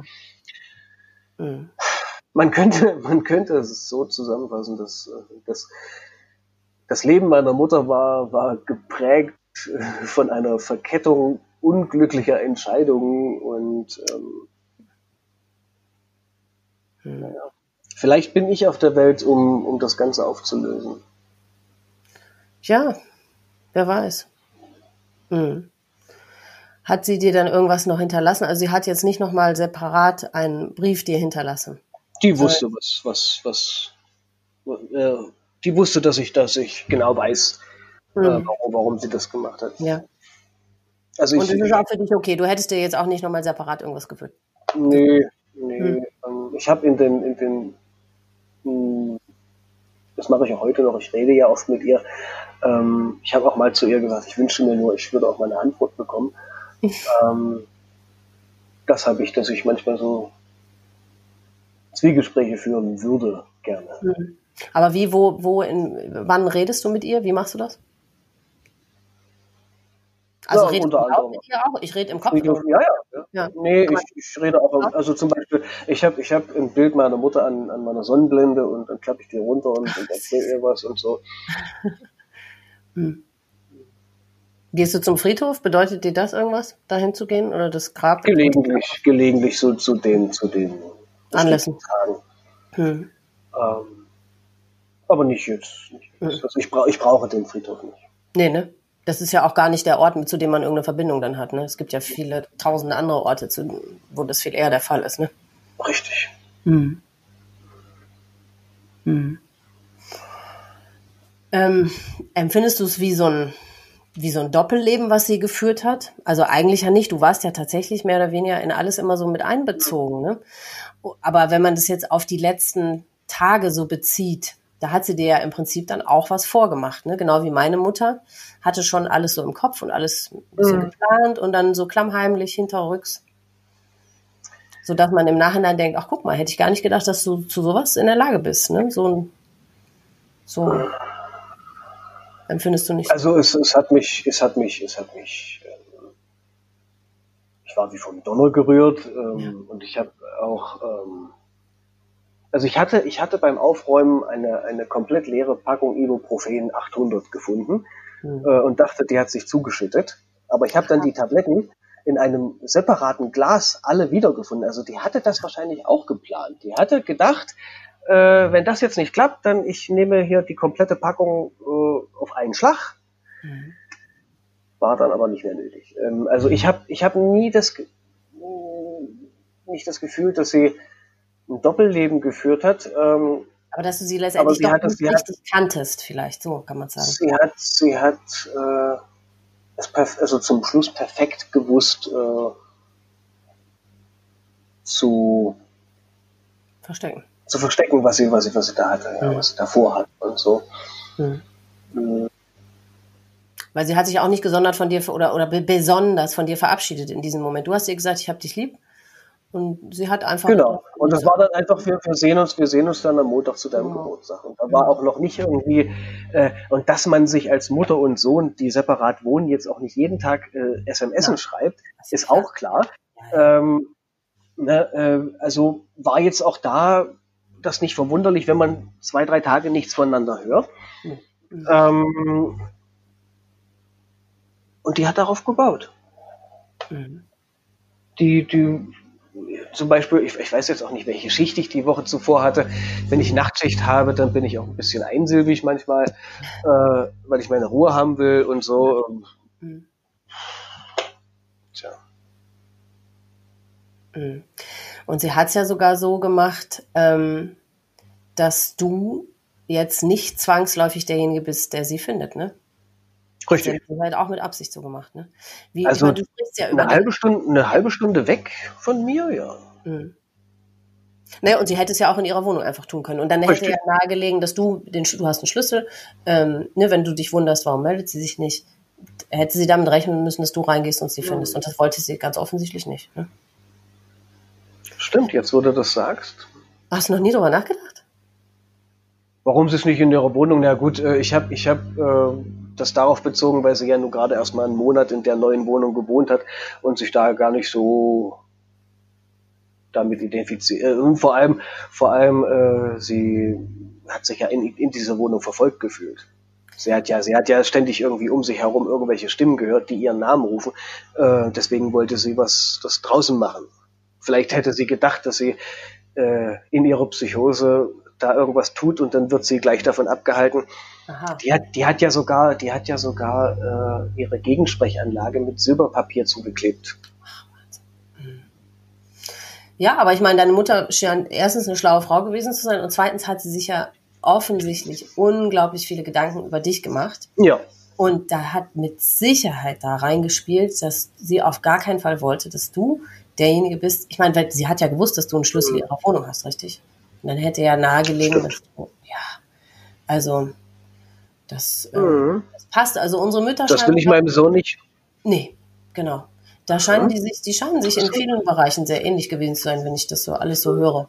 Ähm, da haben die schon sehr wohl drüber nachgedacht. Und ich denke, das ist das Letzte, was sie uns zumuten äh, wollten. Da bin ich mir sehr sicher. Wie, wie, wenn man das so überhaupt so formulieren kann, die Frage, wie findest du die Art des Suizides, die sie gewählt, den sie gewählt hat? Macht das irgendwas mit dir besonders? Mutig, mutig. Also ähm, äh, 25 Meter in die Tiefe zu springen, ist mutig. Aber dazu muss ich sagen, äh, dass äh, unsere ganze Familie, äh, also wenn, wenn meine Mutter etwas nicht hatte, dann war es Höhenangst. Und ähm, ich habe auch einen Fallschirmsprung schon gemacht mhm. oder so eine Zipline über, über ähm, mhm. also das finde ich, das fand ich immer schon geil. Mhm. Höhe, höher, weiter, schneller und so. Ähm, ich weiß nicht, ob sie kalkuliert hat, dass die Höhe passend ist. Als OP-Schwester denkst du mit Sicherheit auch, die und die Höhe könnte nicht hoch genug sein, da bin ich vielleicht querschnittsgelähmt und mhm. das Leben ist dann auch kacke. Ja. Ähm, ähm, ich ich habe mir, ich war ja nur auch schon ein paar Mal da oben. Ja. In den ersten Jahren nur in Begleitung, äh, weil ich das, das, das war für mich, also äh, der, der, der, der Eingang war für mich magnetisch. Ich, ich, das, oh, ich komme hier nicht hoch, so, also als ob mich irgendwas davon abhält, da, da alleine hochzugehen. Und, Aber es war dir dennoch ähm, wichtig, da tatsächlich hinzugehen, dir das anzutun. Dir das das, das äh, hat man mir auch bei der Argus gesagt, als ich meinte, ich, ich, ich, ich meide den Bitterfelder Bogen, ich will da nicht hoch. Mhm. Du musst. Ach so, das, war gar nicht deine eigene äh, Empfindung. Nee, oder? nee, das war, das, das hat man mir gesagt, das, das gehört zur Trauerbewältigung. Du musst da hochgehen. Aber du musst den Ort des Schreckens nochmal aufbesuchen, äh, aufsuchen. Nicht alleine und so, aber ich, äh, wenn du es, also, ja, das, das ist aber ein mutiger Ansatz, oder? Kann man das so pauschal wie für jeden Hinterbliebenen sagen? Das da reagiert doch sicherlich auch jeder anders. Aber dadurch, äh, du bist mehrfach da gewesen, also es scheint für dich doch irgendwie ähm, tatsächlich so gewesen zu sein, oder was würdest du sagen? Auf jeden Fall, auf jeden ja. Fall. Ähm, wie gesagt, in den ersten Jahren nicht alleine. Mhm. Ähm, und ich, ich habe äh, irgendwann, das war auch so eine aberwitzige Geschichte. Die Mutter meiner besten Freundin hat irgendwie, da war meine Mutter fünf Jahre tot. Mhm. Äh, du Matthias, äh, hast du Silvester schon was vor? Wir wollen alle auf dem Bitterfelder Bogen, da machen die so eine oh. riesen Silvesterparty, die lassen aus 25, äh, 25 Metern Höhe lassen die, lassen die Feuerwerk steigen. Äh, ich sag, nee, möchte ich nicht. Ah doch, das wird super geil. Und ich sag, Viola, nein, möchte ich nicht. Aber warum nicht? Und dann gucken, die ganze Familie hat sie dann so angeguckt, so. In der Schockstarre. Oh. Ach, scheiße. Oh, äh, ja, tut mir leid. So. Ja. Scheiße. Aber da ist man doch, warst du ja nicht sauer auf sie dann, oder? Nee, aber ich, ich musste so lachen und, und äh, der Mann meiner besten, besten Freundin, der fasst mir so aufs Bein und sagt, ey, es tut mir so leid, es ja. tut mir so unglaublich leid. Ich sage, ey, alles gut, Andreas, alles, alles, alles okay. Mhm.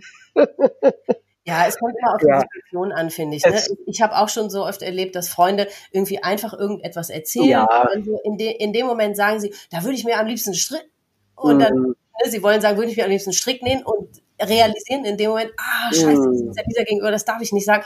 Und natürlich ist man ja so jemandem nicht böse, weil man merkt, sie realisieren es noch und sie haben Empathie und so, dann ist ja. das ja alles nicht schlimm. Ne? Das kann man ja alles verzeihen. Es ist eben, ich finde, man kann es nur jemandem zum Vorwurf machen, wo man einfach merkt, es ist unüberlegt und unsensibel ja. und einfach stumpf und platt. Genau. Und, ne? Also auch da gibt es natürlich Unterscheidungen. Ne?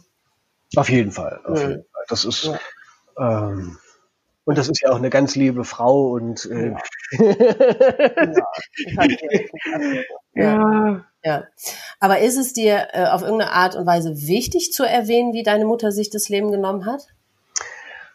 Ähm, das ist, hm, wie soll ich sagen, wahrscheinlich etwas, was ganz oben auf der Liste bei der Argus steht. Ähm, ich habe ja nur auch schon viele Trauercafés oder Hospizcafés miterlebt ähm, da wird ausgeklammert.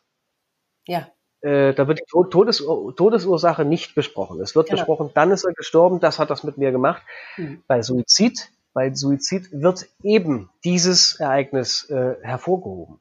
Weil genau das ist ja das, ähm, also ich habe jemanden bei mir in der Gruppe, der mit ansehen musste, wie sein Sohn zu Tode kam und der ist natürlich, der ist natürlich trau traumatisiert, weil er in dem Augenblick nicht darauf gefasst war und das ist ja so, Trauma heißt ja, dass das Gehirn das nicht, ähm, nicht so schnell verarbeiten kann. Wir mhm. haben ja so eine zeitverzögerte Reaktion und, mhm. und aus dem Grund ist äh, die Bearbeitung und das Besprechen diese, der Todesursache äh, ja so wichtig.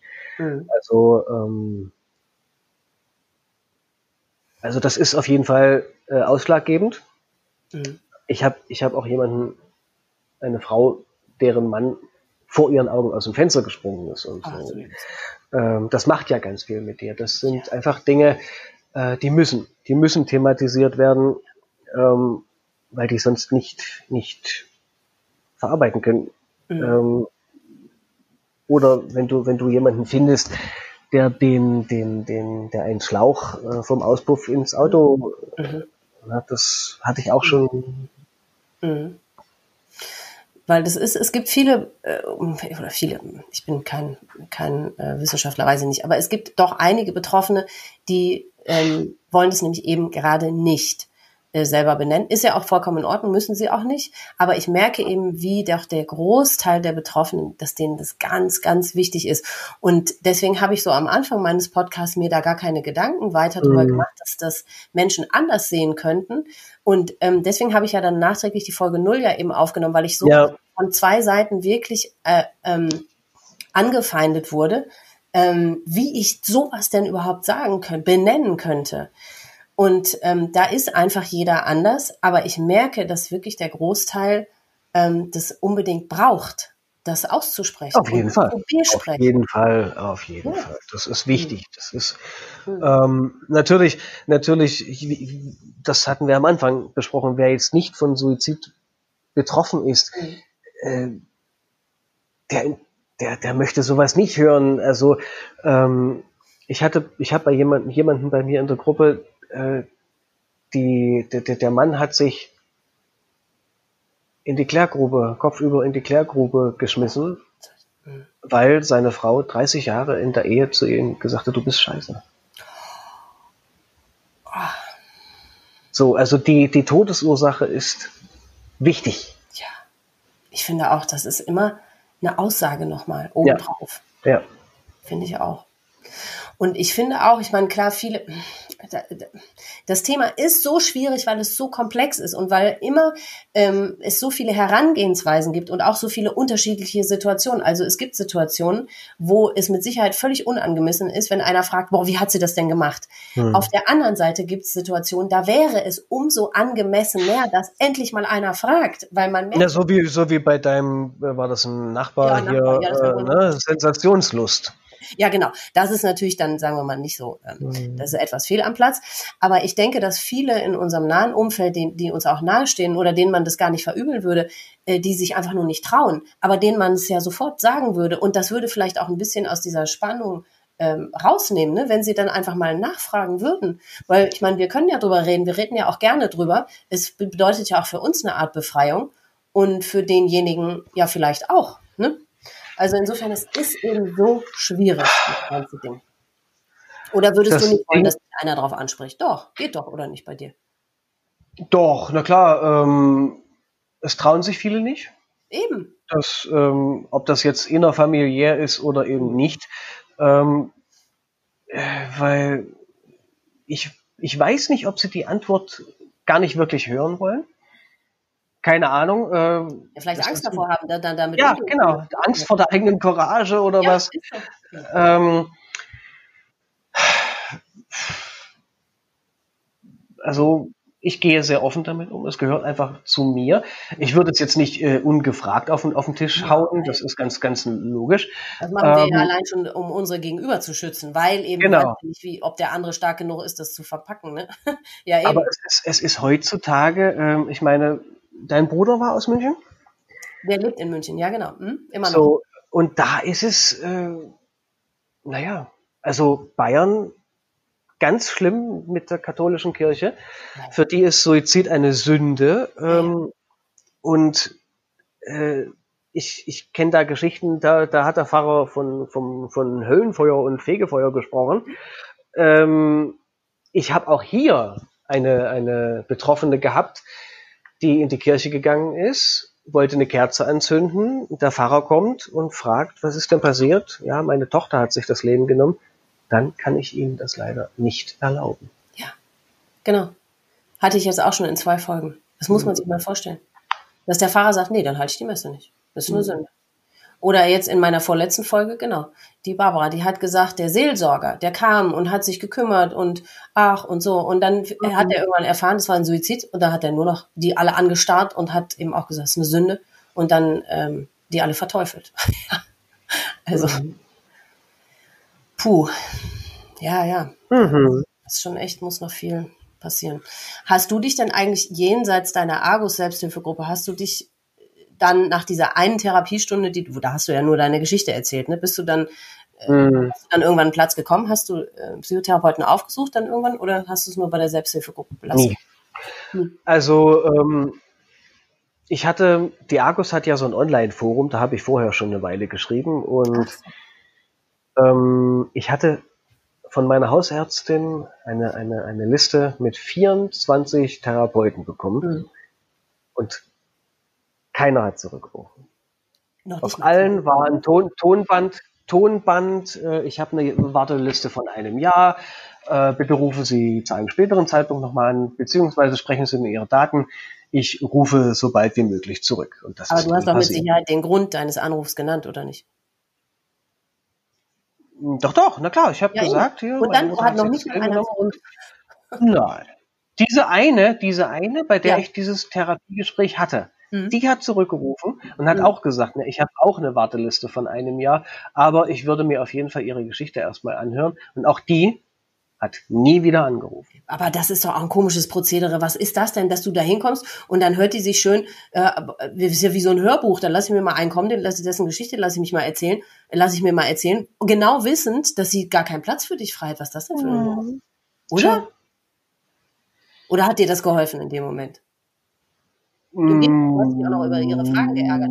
Rückblickend. Das, genau, genau. Das, das, äh, das, da habe ich für mich entschieden, äh, hier brauchst du sowieso nicht mehr hingehen. Ja, und dann war es eben so, dass ich, dass ich gedacht habe, also ich, ich bin, das mache ich auch heute noch, ich fahre auf dem Weg zur Arbeit an der Autobahn vorbei und habe im Nachgang so ein halbes Jahr lang habe ich versucht, das alleine zu packen und habe dann aber mhm. wirklich irgendwann ging es so, dass ich links und rechts geguckt und habe gedacht, Mensch, jetzt einmal falsch auf die Autobahn, du hättest es in fünf Minuten hinter dir. Ja, ne? Mhm. Wenn ich das, wenn ich das Leuten erzählt habe, mhm. ja, aber denk doch an den dreifachen Familienvater, den du da mit in den Tod reißt, habe ich nur geantwortet. Na und? Mir doch egal. Und mhm. da wusste ich, dass ich Hilfe brauche. Mhm. mhm. Ja, und dann habe ich eben die Argus direkt nochmal angeschrieben und habe gesagt, ich möchte hier Mitglied werden, habt ihr eine Gruppe? Das war die Gruppe in Leipzig und ich habe mich da auch eigentlich sofort äh, zu Hause gefühlt und ähm, ein, äh, ich muss dir auch ein Kompliment machen. Äh, ich mag deine Ausdrucksweise. Ich mag es, wie du, wie du äh, Sachen sagst, wie ich, das war total scheiße und ähm, ist es doch auch. Warum soll man es nicht sagen? Ja. Genau, wir sagen viel zu selten, was für eine beschissene Situation das ist. Ja. Ich finde das, ich finde das stark, wie du dich, wie du dich artikulierst darüber. Ähm, und so war es eben auch da. Ich habe, ich habe gesagt, Leute, äh, hier brauchen wir nichts in Watte zu packen. Ähm, wir können es beim Namen nennen. Was wir erlebt haben, war Scheiße. Und ähm, was mich eben gestört hat, die haben sich, äh, haben sich alle vier Wochen getroffen. Und das war mir zu wenig. Zwei, zwei Stunden alle vier Wochen. Mhm äh, war, war da nicht anders möglich, weil die kamen aus, aus Gera, aus, aus Dresden, also ganz weit weg mhm. hatten die Anfahrtswege. Mhm. Und da keimte in mir der Wunsch, eine eigene Gruppe zu gründen. Das hat aber leider auch noch mal eine ganze Weile gedauert. Das, ähm, ich bin ein Jahr lang, ein Jahr lang nach Leipzig gefahren, weil mir das mhm. echt gut getan hat. Mhm. Ähm, habe aber da gemerkt, eine, eine, richtige professionelle Therapie brauchst du eigentlich nicht. Denn wer kann es besser verstehen als andere Betroffene? Ja, eben, weil ein Therapeut ist ja gar nicht selber betroffen, ne? Nee, nee und die haben nur ihr Schulwissen, die haben ihr Bücherwissen und ja. ja. Der hat ja gar keine Ahnung, wovon du redest. Richtig. Ja, eben. Genau. Hm. ja. Inwiefern hast du dich verändert seitdem? Ich lebe bewusster ich lebe den Tag bewusster. Ich, ich, ähm, ich kann nicht mehr planen. Also ich kann nicht mehr lange im Voraus. Ich habe ich hab einen äh, besten Freund, der mich mal gefragt hat, hier in, im August, äh, habe hab ich wieder eine Woche frei. Ich, ich kann nicht zusagen. Ich kann nicht sagen, äh, jo, mach mal, weil ich dann nicht weiß, ob ich dann wirklich Bock habe darauf. Mhm. Ich kann nicht mehr Dinge lange im Voraus planen. Ich, mhm. äh, ich lebe sehr viel spontaner, ich lebe mhm. sehr viel bewusster. Mhm. Ähm, durch meine Freundin bin ich spirituell geworden. Aha. Also ähm, ich habe ein Weltbild entwickelt, äh, das es einfach leichter macht. Ähm, mhm. Das du brauchst also bei solchen Situationen, äh, wie wir sie erlebt haben, brauchst du ein Weltbild, um um weitermachen zu können, um eben wirklich, ähm, weil viele fragen sich, ich habe da auch äh, einen, einen bei mir in der Gruppe, der sich fragt, wozu jetzt noch leben? Ja. Na, und du brauchst, du brauchst ein Weltbild, du brauchst, äh, irgendwo muss sich das zu einem Sinn für dich entwickelt haben. Du musst daraus mhm. einen Sinn ziehen, warum ja. du das erlebt hast. Mhm. Ja, für mich, für mich ist es einfach äh, wenn das sogar mit meiner Opa passiert ist. Ja. Dass ich es, dass ich es auflösen soll. Mhm. Aber hattest du dass den ich, Gedanken ich, auch, mh, Entschuldigung, dass, dass du auch, nee, alles gut. Nee, dass du jetzt auch nicht mehr, also da, dass dein Sinn des Lebens jetzt auch verloren ist. Vielleicht hat es damit auch zu tun, wer sich da äh, als Angehöriger hm. oder? Weil den Gedanken hatte ich natürlich das, nicht, nie. Dass jetzt mein Leben also das auch, ja. Nee, gar nicht, gar nicht. Ähm, nee. Im Gegenteil. Also ähm, ich habe nur jegliche Angst verloren. Mhm. Ich bin kein ängstlicher Mensch mehr. Ähm, mhm. Also ich habe damals eine Frau kennengelernt, das zerschlug sich dann auch nach, nach einer Weile. Die, äh, äh, die hatte damals gesagt, ich habe leider noch einen Partner und so. Und ich habe gesagt, weißt du was, ist mir doch scheißegal. Das Schlimmste in meinem Leben ist gerade passiert. passiert. Ja, genau. Das sage ich auch immer. Mhm. Ja. Und dein eigener Tod? Was ist denn mit meinem eigenen Tod? Das ist mir doch egal. Ja, das ich noch gar nicht. Mhm. Ich habe keine Angst mehr vor dem eigenen Tod. Ich habe keine Angst vorm Sterben. Ich habe nicht mal Angst davor, äh, wie ich sterben könnte. Nee. Ähm, ich habe mich, ja, wie soll ich sagen, ja, wie schon gesagt,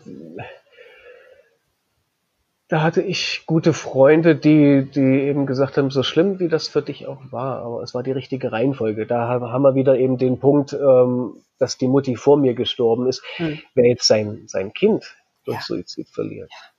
Ich glaube, dass ja, das da noch einen Sinn zu sehen, da noch, da noch äh, genau. Lebensfreude zu entwickeln. Genau. Nee, also. dann kann ich das ähm, dann finde ich das sehr naheliegend, dass so jemand als Elternteil dann sagt, boah, und damit ist mein Sinn mhm. des Lebens auch mhm. ähm, schwierig geworden. Genau, das ist vielleicht für uns, die dann einen Elternteil verloren haben, ja, ist, weil, ja, den Gedanken hatte ich tatsächlich nie. Das war alles unfassbar scheiße und das, dieser Schmerz, den aushalten zu müssen, das ist bis heute, weiß nicht, wie es dir geht, aber für mich manchmal sehr schwierig. Ich finde, das Leben ist manchmal, hm, ich weiß nicht so, das Leben an sich ist nicht, weil irgendwie immer schwierige Dinge passieren, aber das Leben an sich ist anstrengend, empfinde ich manchmal so, weil man das mit sich rumträgt, was man halt mit sich rumträgt. Aber ich habe mir nie gedacht, äh, oder ich kam mir nie in den Kopf, jetzt möchte ich auch nicht mehr leben. Dir ja scheinbar auch nicht, ne? Das kam nur so, so kurz, mhm. also un unmittelbar danach, ja. Ja, aber wahrscheinlich eher aus der Angst, mit dem umgehen zu müssen, womit genau. man umgehen muss, oder? Mit diesem, genau. es ist genau. unerträglich, es ist wirklich unerträglich, aber das ist eben nicht, weil deine Mutter nicht mehr da ist. Das ist natürlich furchtbar, aber da schafft man es ja trotzdem irgendwie weiterzuleben. Ne? Aber man hat mhm. so eine Angst vor dem, was dann kommt und vor dem, womit man jetzt umgehen muss. Ja. Das ist eher das, glaube ich, oder? Ja, ja, ja, das denke ich auch. Mhm. Gab es irgendwelche weitreichenden Konsequenzen für dein Leben? Also ich zum Beispiel habe in dem Moment mich äh, an einem, äh, sagen wir mal, falschen Mann festgeklammert und den auch noch geheiratet, nur um mich irgendwo ran festhalten zu können. Das war so eine weitreichende Konsequenz für mein Leben. Äh, ja, äh, ähnlich. Mhm. Ähm, ich habe parallel, also ähm, Monat, einen Monat vor dem Tod meiner Mutter habe ich jemanden kennengelernt aus dem Erzgebirge. Also das ist bei uns 300 Kilometer weg circa. Mhm. Und das war die Dame, die damals noch einen Freund hatte. Mhm. Und wir haben uns anfangs echt nur sporadisch gesehen und das wurde allerdings immer enger. Mhm. Und dann war, dann war eben diese Situation, äh, dass sie gesagt hat, du weißt aber, dass ich noch meinen Freund habe und ähm, das war mir am, am Anfang war mir das echt egal. Das war mir völlig egal, aber dann haben sich tatsächlich doch tiefe Gefühle entwickelt und ähm, dann kam mir ganz gelegen, dass ich ja sowieso weg wollte und ähm, ähm, ganz normal äh, nochmal ganz von vorne anfangen wollte und dann habe ich meine Wohnung und meine Arbeit gekündigt mhm. und bin ins Erzgebirge gezogen. War aber mutig. Mhm. Und zwei Wochen später haben wir uns getrennt. Siehste? Oh, puh. Mhm. aber auch das war nötig. Ähm, ja, sonst hättest du dich immer gefragt, ach, was wäre gewesen, wenn ich dahin genau. wäre und so, dann wusstest genau. du, ja, war scheiße. Und ich bin parallel, parallel dazu, ähm, ich habe immer immer ziemlich viel Kontakt auch äh, zu meinen Freunden gehalten, unter anderem auch zu meinem ehemaligen Chef. Aha. Immer mal, immer mal E-Mails geschrieben und da muss ich sagen, auch die Leute im Erzgebirge. Irgendwann ruft mich der Geschäftsführer der neuen Firma im Erzgebirge zu mich, äh, zu sich und sagt, können wir uns mal unterhalten? Mhm. Ja. Du, Matthias, wir machen uns Sorgen um dich. Wir glauben nicht, dass du hier glücklich wirst. Mhm. Jetzt ist ja die Geschichte mit besagter Frau mhm. passiert. Die kannten, kannten sich eben auch. Mhm. Willst, du hast doch mal gesagt, du hast noch äh, Kontakt zu deinem Chef. Willst du den nicht nochmal anschreiben? Ach, verrückt, das haben die so gemerkt. Mhm. Und dann habe ich das gemacht. und, der hat, und der hat gesagt, pack deine Klamotten und komm wieder her. Ach, wie toll. Ja, hat vielleicht eine er hat eben, im Nachhinein gesorgt. Ja, möglich, möglich. Ähm, die hat wahrscheinlich die Hände über den Kopf zusammengeschlagen, bist du bescheuert, dahin zu gehen. Hat sie dann Ausweg für dich gefunden. Mhm. Und hat dem, das fand ich, das fand ich damals schön. Der hat zu mir gesagt, überlegen Sie sich, äh, was Sie da tun. Mhm. Ähm, machen Sie Ihr zukünftiges Leben nicht von dieser Frau abhängig. Ja. Warten, beobachten Sie es. Vielleicht finden Sie da jemand anderen, aber es war eben nicht und ich bin dann eben doch zurückgegangen und das ist jetzt auch schon wieder im September, was mal, ja, acht Jahre her. Schon wieder, schon wieder sechs mhm. Jahre her. Also ich bin, ich bin ihm auch für, für seine Loyalität mir gegenüber äh, zu Dank verpflichtet und das. Hm. Ja, schön. Alles, was, was, also es ist viel Scheiße passiert, viel Grütze, ähm, aber, aber alles, was sich danach entwickelt hat, hat sich positiv ausgewirkt. Mhm. Muss ich, muss ich ganz ehrlich sagen. Mhm. Es sind so viele tolle Sachen passiert. Ich habe den Lehrgang zum Sterbebegleiter gemacht. Die haben mich äh, zum Trauerbegleiter äh, äh, ausgebildet. Während der Zeit habe ich meine Freundin kennengelernt, äh, die eben auch Sterbebegleiter ist. Mhm. Äh, was uns verbindet, ne? sie hat diesen Kurs gemacht. Äh, mhm. Ihr Mann ist äh, nach langer Krebskrankheit verstorben und so sind die beiden Tode unserer, meiner Mutter und ihres Mannes eben integriert in unser Leben und es hätte nicht besser laufen können. Ja.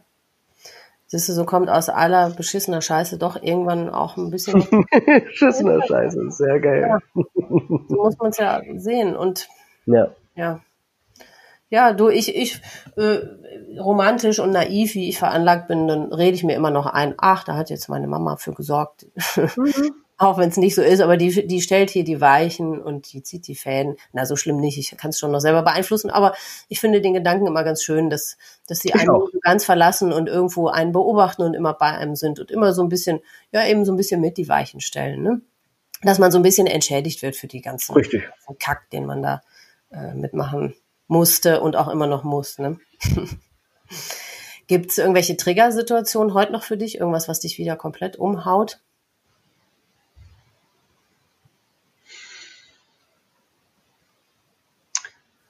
nichts Spezielles. Also hm. ähm, was ist mit Todestagen und Geburtstagen? Die fallen. Ja, das, das immer. Also hm. ähm, nicht, nicht mehr so, nicht mehr so extrem. Hm. Wie am Anfang, ich habe mich in den ersten Jahren ja davon gestohlen. Ich habe, äh, also am, am, am 16.06. ist es passiert, am 18.06. hätte sie Geburtstag gehabt. Ah. Also habe ich, hab ich immer so Urlaub genommen, dass ich am 15.06. mein Handy ausgemacht habe und erst am, am 19.06. wieder für alle zu sprechen. Oh. Mhm. War auch nicht die richtige Wahl, aber für mich damals hat es sich richtig angefühlt. Mhm. Ähm, und ich habe erst in den letzten zwei Jahren äh, ja damit begonnen, diese Tage zu erleben, zu leben. Ja. Also es ist äh, ein anderes Umgehen damit und ich, wenn ich, wenn ich den Bitterfelder Bogen sehe, ich meide ihn immer noch. Also der wird nicht zu meinem, zu meinem Lieblingsurlaubsort. Ähm, und wenn ich Bilder sehe, mhm. Ich habe neulich, ich habe das fand ich so extrem. Ich habe ein Foto von dieser Brücke gesehen, wo oben, oben drauf auf der Brüstung jemand rumgeklettert ist. Oh. Oh, und da habe ich, da habe ich auch gedacht, oh. Leute, ja. also, S-Bahn surfen ist gar nicht dagegen. Ja. Ähm, ich habe ich, ich, ich, ich habe nicht, ich kenne die Quelle dieses Fotos nicht. Mhm. Ähm, aber es steht mir auch nicht zu, jetzt da zu sagen, bist du bekloppt, so ein Foto zu machen. Aber es hat mich auf jeden Fall zurückgeführt. Mhm. Ähm, und es war für mich ausschlaggebend, niemals nach Bitterfeld zu ziehen. Denn, so wie man mir sagte, Bitterfelder haben mir erzählt, äh, du siehst ihn von allen Ecken. Ah. Du siehst auch nachts ist der ist der so beleuchtet, also der steht so hoch, dass du du kannst dem nicht ausweichen. Ja, und das wäre für mich schon ein Grund gewesen, da nicht, das ist ja kein Pilger, Pilgerort für mich. Äh, ne? Also das muss ich sagen, war, also das ist es heute noch. Ja, das glaube ich. Puh. Mhm. Und bei dir? Ähm, Ja, ich, das ist wirklich, es kommt manchmal ganz plötzlich. Ich meine, meine Mutter hat sich erhängt und das zählt ja wirklich zu, mit zu den häufig, am häufigsten gewählte Suizidart. Und dann, wenn man das erlebt hat, merkt man erstmal, in wie vielen Filmen ständig irgendeiner hängt oder in wie viele Redewendungen das vorkommt oder so. Mich, ähm, also in Redewendungen, wenn dann einer, habe ich ja vorhin schon erwähnt, wenn einer sagt, dann nehme ich mir doch lieber einen Strick oder irgendwie so, mhm. das hört mich gar nicht. Ähm, so flapsig dahergesagt, irgendwie, ähm, da, da bringe ich mich doch lieber um. Ich weiß, es kommt wirklich auch immer auf die Situation an. Was ich bis heute nicht kann in Filmen, äh, da habe ich ja gerade schon gesagt, ständig hängt irgendwo einer, das kann ich nicht sehen. Das mhm. haut mich jetzt nicht total auf der Bahn, da mache ich die Augen zu, halte mir die Hände vors Gesicht, ähm, bin ganz kurz komplett schockiert, weil das oft so aus dem Nichts kommt, ne? gerade in irgendwelchen Krimis, dann macht einer eine Zimmertür auf und da hängt da einer. Ja, das muss ich nicht haben. Aber sonst, du, das kann wirklich auch, das kann Musik sein, das können Gerüche sein, ne? Und es ist so, kommt immer so völlig mhm. unvorbereitet. Man, man sieht es einfach nicht kommen, ne? Aber das gehört einfach auch so dazu. Dass, Na klar. Also äh, dieser blöde, abgedroschene Spruch, die Zeit halt alle Wunden, der stimmt, finde ich, ich weiß nicht, wie es dir geht, bei mir ähm, stimmt der nicht. Man lernt halt damit zu, zu leben. Und du lernst. Geladen bleiben. Ja. Und es bleibt immer gleich scheiße es wird nicht weniger scheiße. Man lernt halt einfach nur damit umzugehen. Da habe ich einen coolen Spruch gelesen. Trauerst du immer noch? Ja, denn sie ist immer noch tot. Immer noch tot. Ja, habe ich heute auch gelesen, genau. Ja. Mhm. Ja, ja. Ja, was hat dich dazu bewogen, mit mir zu sprechen? Also, äh, dein Flyer lag einem, einem äh, Rundbrief der Argus bei. Mhm. Und äh, ich finde das, ich finde das eine tolle Sache. Also, ähm, diese, diese ähm, Art der Verbreitung. Ähm, Podcasts. Ist sehr 2020, ne? auf jeden Fall, auf jeden Fall. Und die Idee, die hm. Idee dahinter, ähm, sowieso. Ich finde es, ich finde es absolut stark, dass es diese Möglichkeit, wie viele Möglichkeiten es jetzt überhaupt gibt, damit, ja. äh, damit an die Öffentlichkeit zu treten. Mhm. Äh, das war ja alles früher undenkbar und äh, ja, ähm, aber auch dir ist es offensichtlich ein Bedürfnis, weil da hätte man ja jetzt ja sagen können, ja, du bist ja doch da schon in seiner Selbsthilfegruppe, da kannst du ja deine Geschichte immer erzählen, aber das reicht einem nicht, ne? Weil da bleibt es ja auch nur in dem Raum und da bleibt es auch ja nur unter Betroffenen, richtig? Es ist einem wichtig, also ich war nie in der Selbsthilfegruppe, aber mir war es jetzt und das, das ist das, was mir nach 17 Jahren jetzt so eine Befreiung verschafft hat. Ich fühle mich, als wäre ich nach 17 Jahren aus dem Gefängnis freigekommen, dass das da raus in die Öffentlichkeit, out in the mhm. open. Also, dass das einfach raus ist und dass das für alle hörbar ist. Und dass man es das nicht immer mit sich oder nur in, innerhalb der Selbsthilfegruppe ausmachen muss, sondern dass das für alle zugänglich ist. Und, oder? War doch vielleicht für dich dann auch ein Grund, oder? Sonst hättest du es ja nicht wahrgenommen, die Möglichkeit jetzt hier, ähm, das zu das nennt sich, Das nennt sich Meaning Making. Aha. Ähm, dass man der Sache eben da den Sinn verleiht.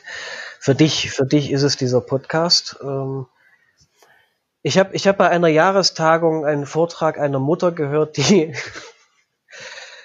deren Mann hat sich das Leben genommen und kurz danach ihr Sohn. Oh und ähm, in seinem Abschiedsbrief, der war Zeitsoldat, hat er veranlasst, Mama, äh, bitte mach die Missstände in der Bundeswehr publik. Oh. Und das hat, das hat die gemacht. Die hat das zu ihrem Meaning-Making gemacht. Ja. Die hat das, äh, die ist so weit gegangen, sie hat erzählt, ich hatte ein Gespräch mit Gutenberg. Wow. Die ist so weit gegangen. Und dann hat jemand aus dem Publikum gefragt und hat sich was verbessert? Und sie hat gesagt, das weiß ich nicht. Das ist mir auch egal. Ich habe eine Auf, Auf, Aufgabe gestellt bekommen mhm. und die habe ich erledigt. Mhm. Und jetzt bin ich damit im Reinen. Ich selber habe bei mir in der Gruppe jemanden, der schreibt jetzt ein Buch.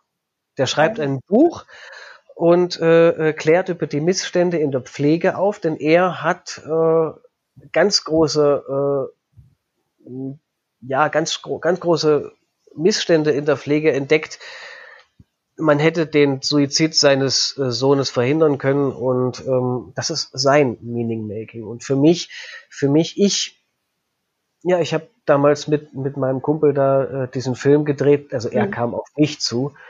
Für mich ist es die Selbsthilfegruppe und am liebsten wäre es mir, diese psychosoziale Betreuung hauptberuflich zu machen. Ja. Mhm.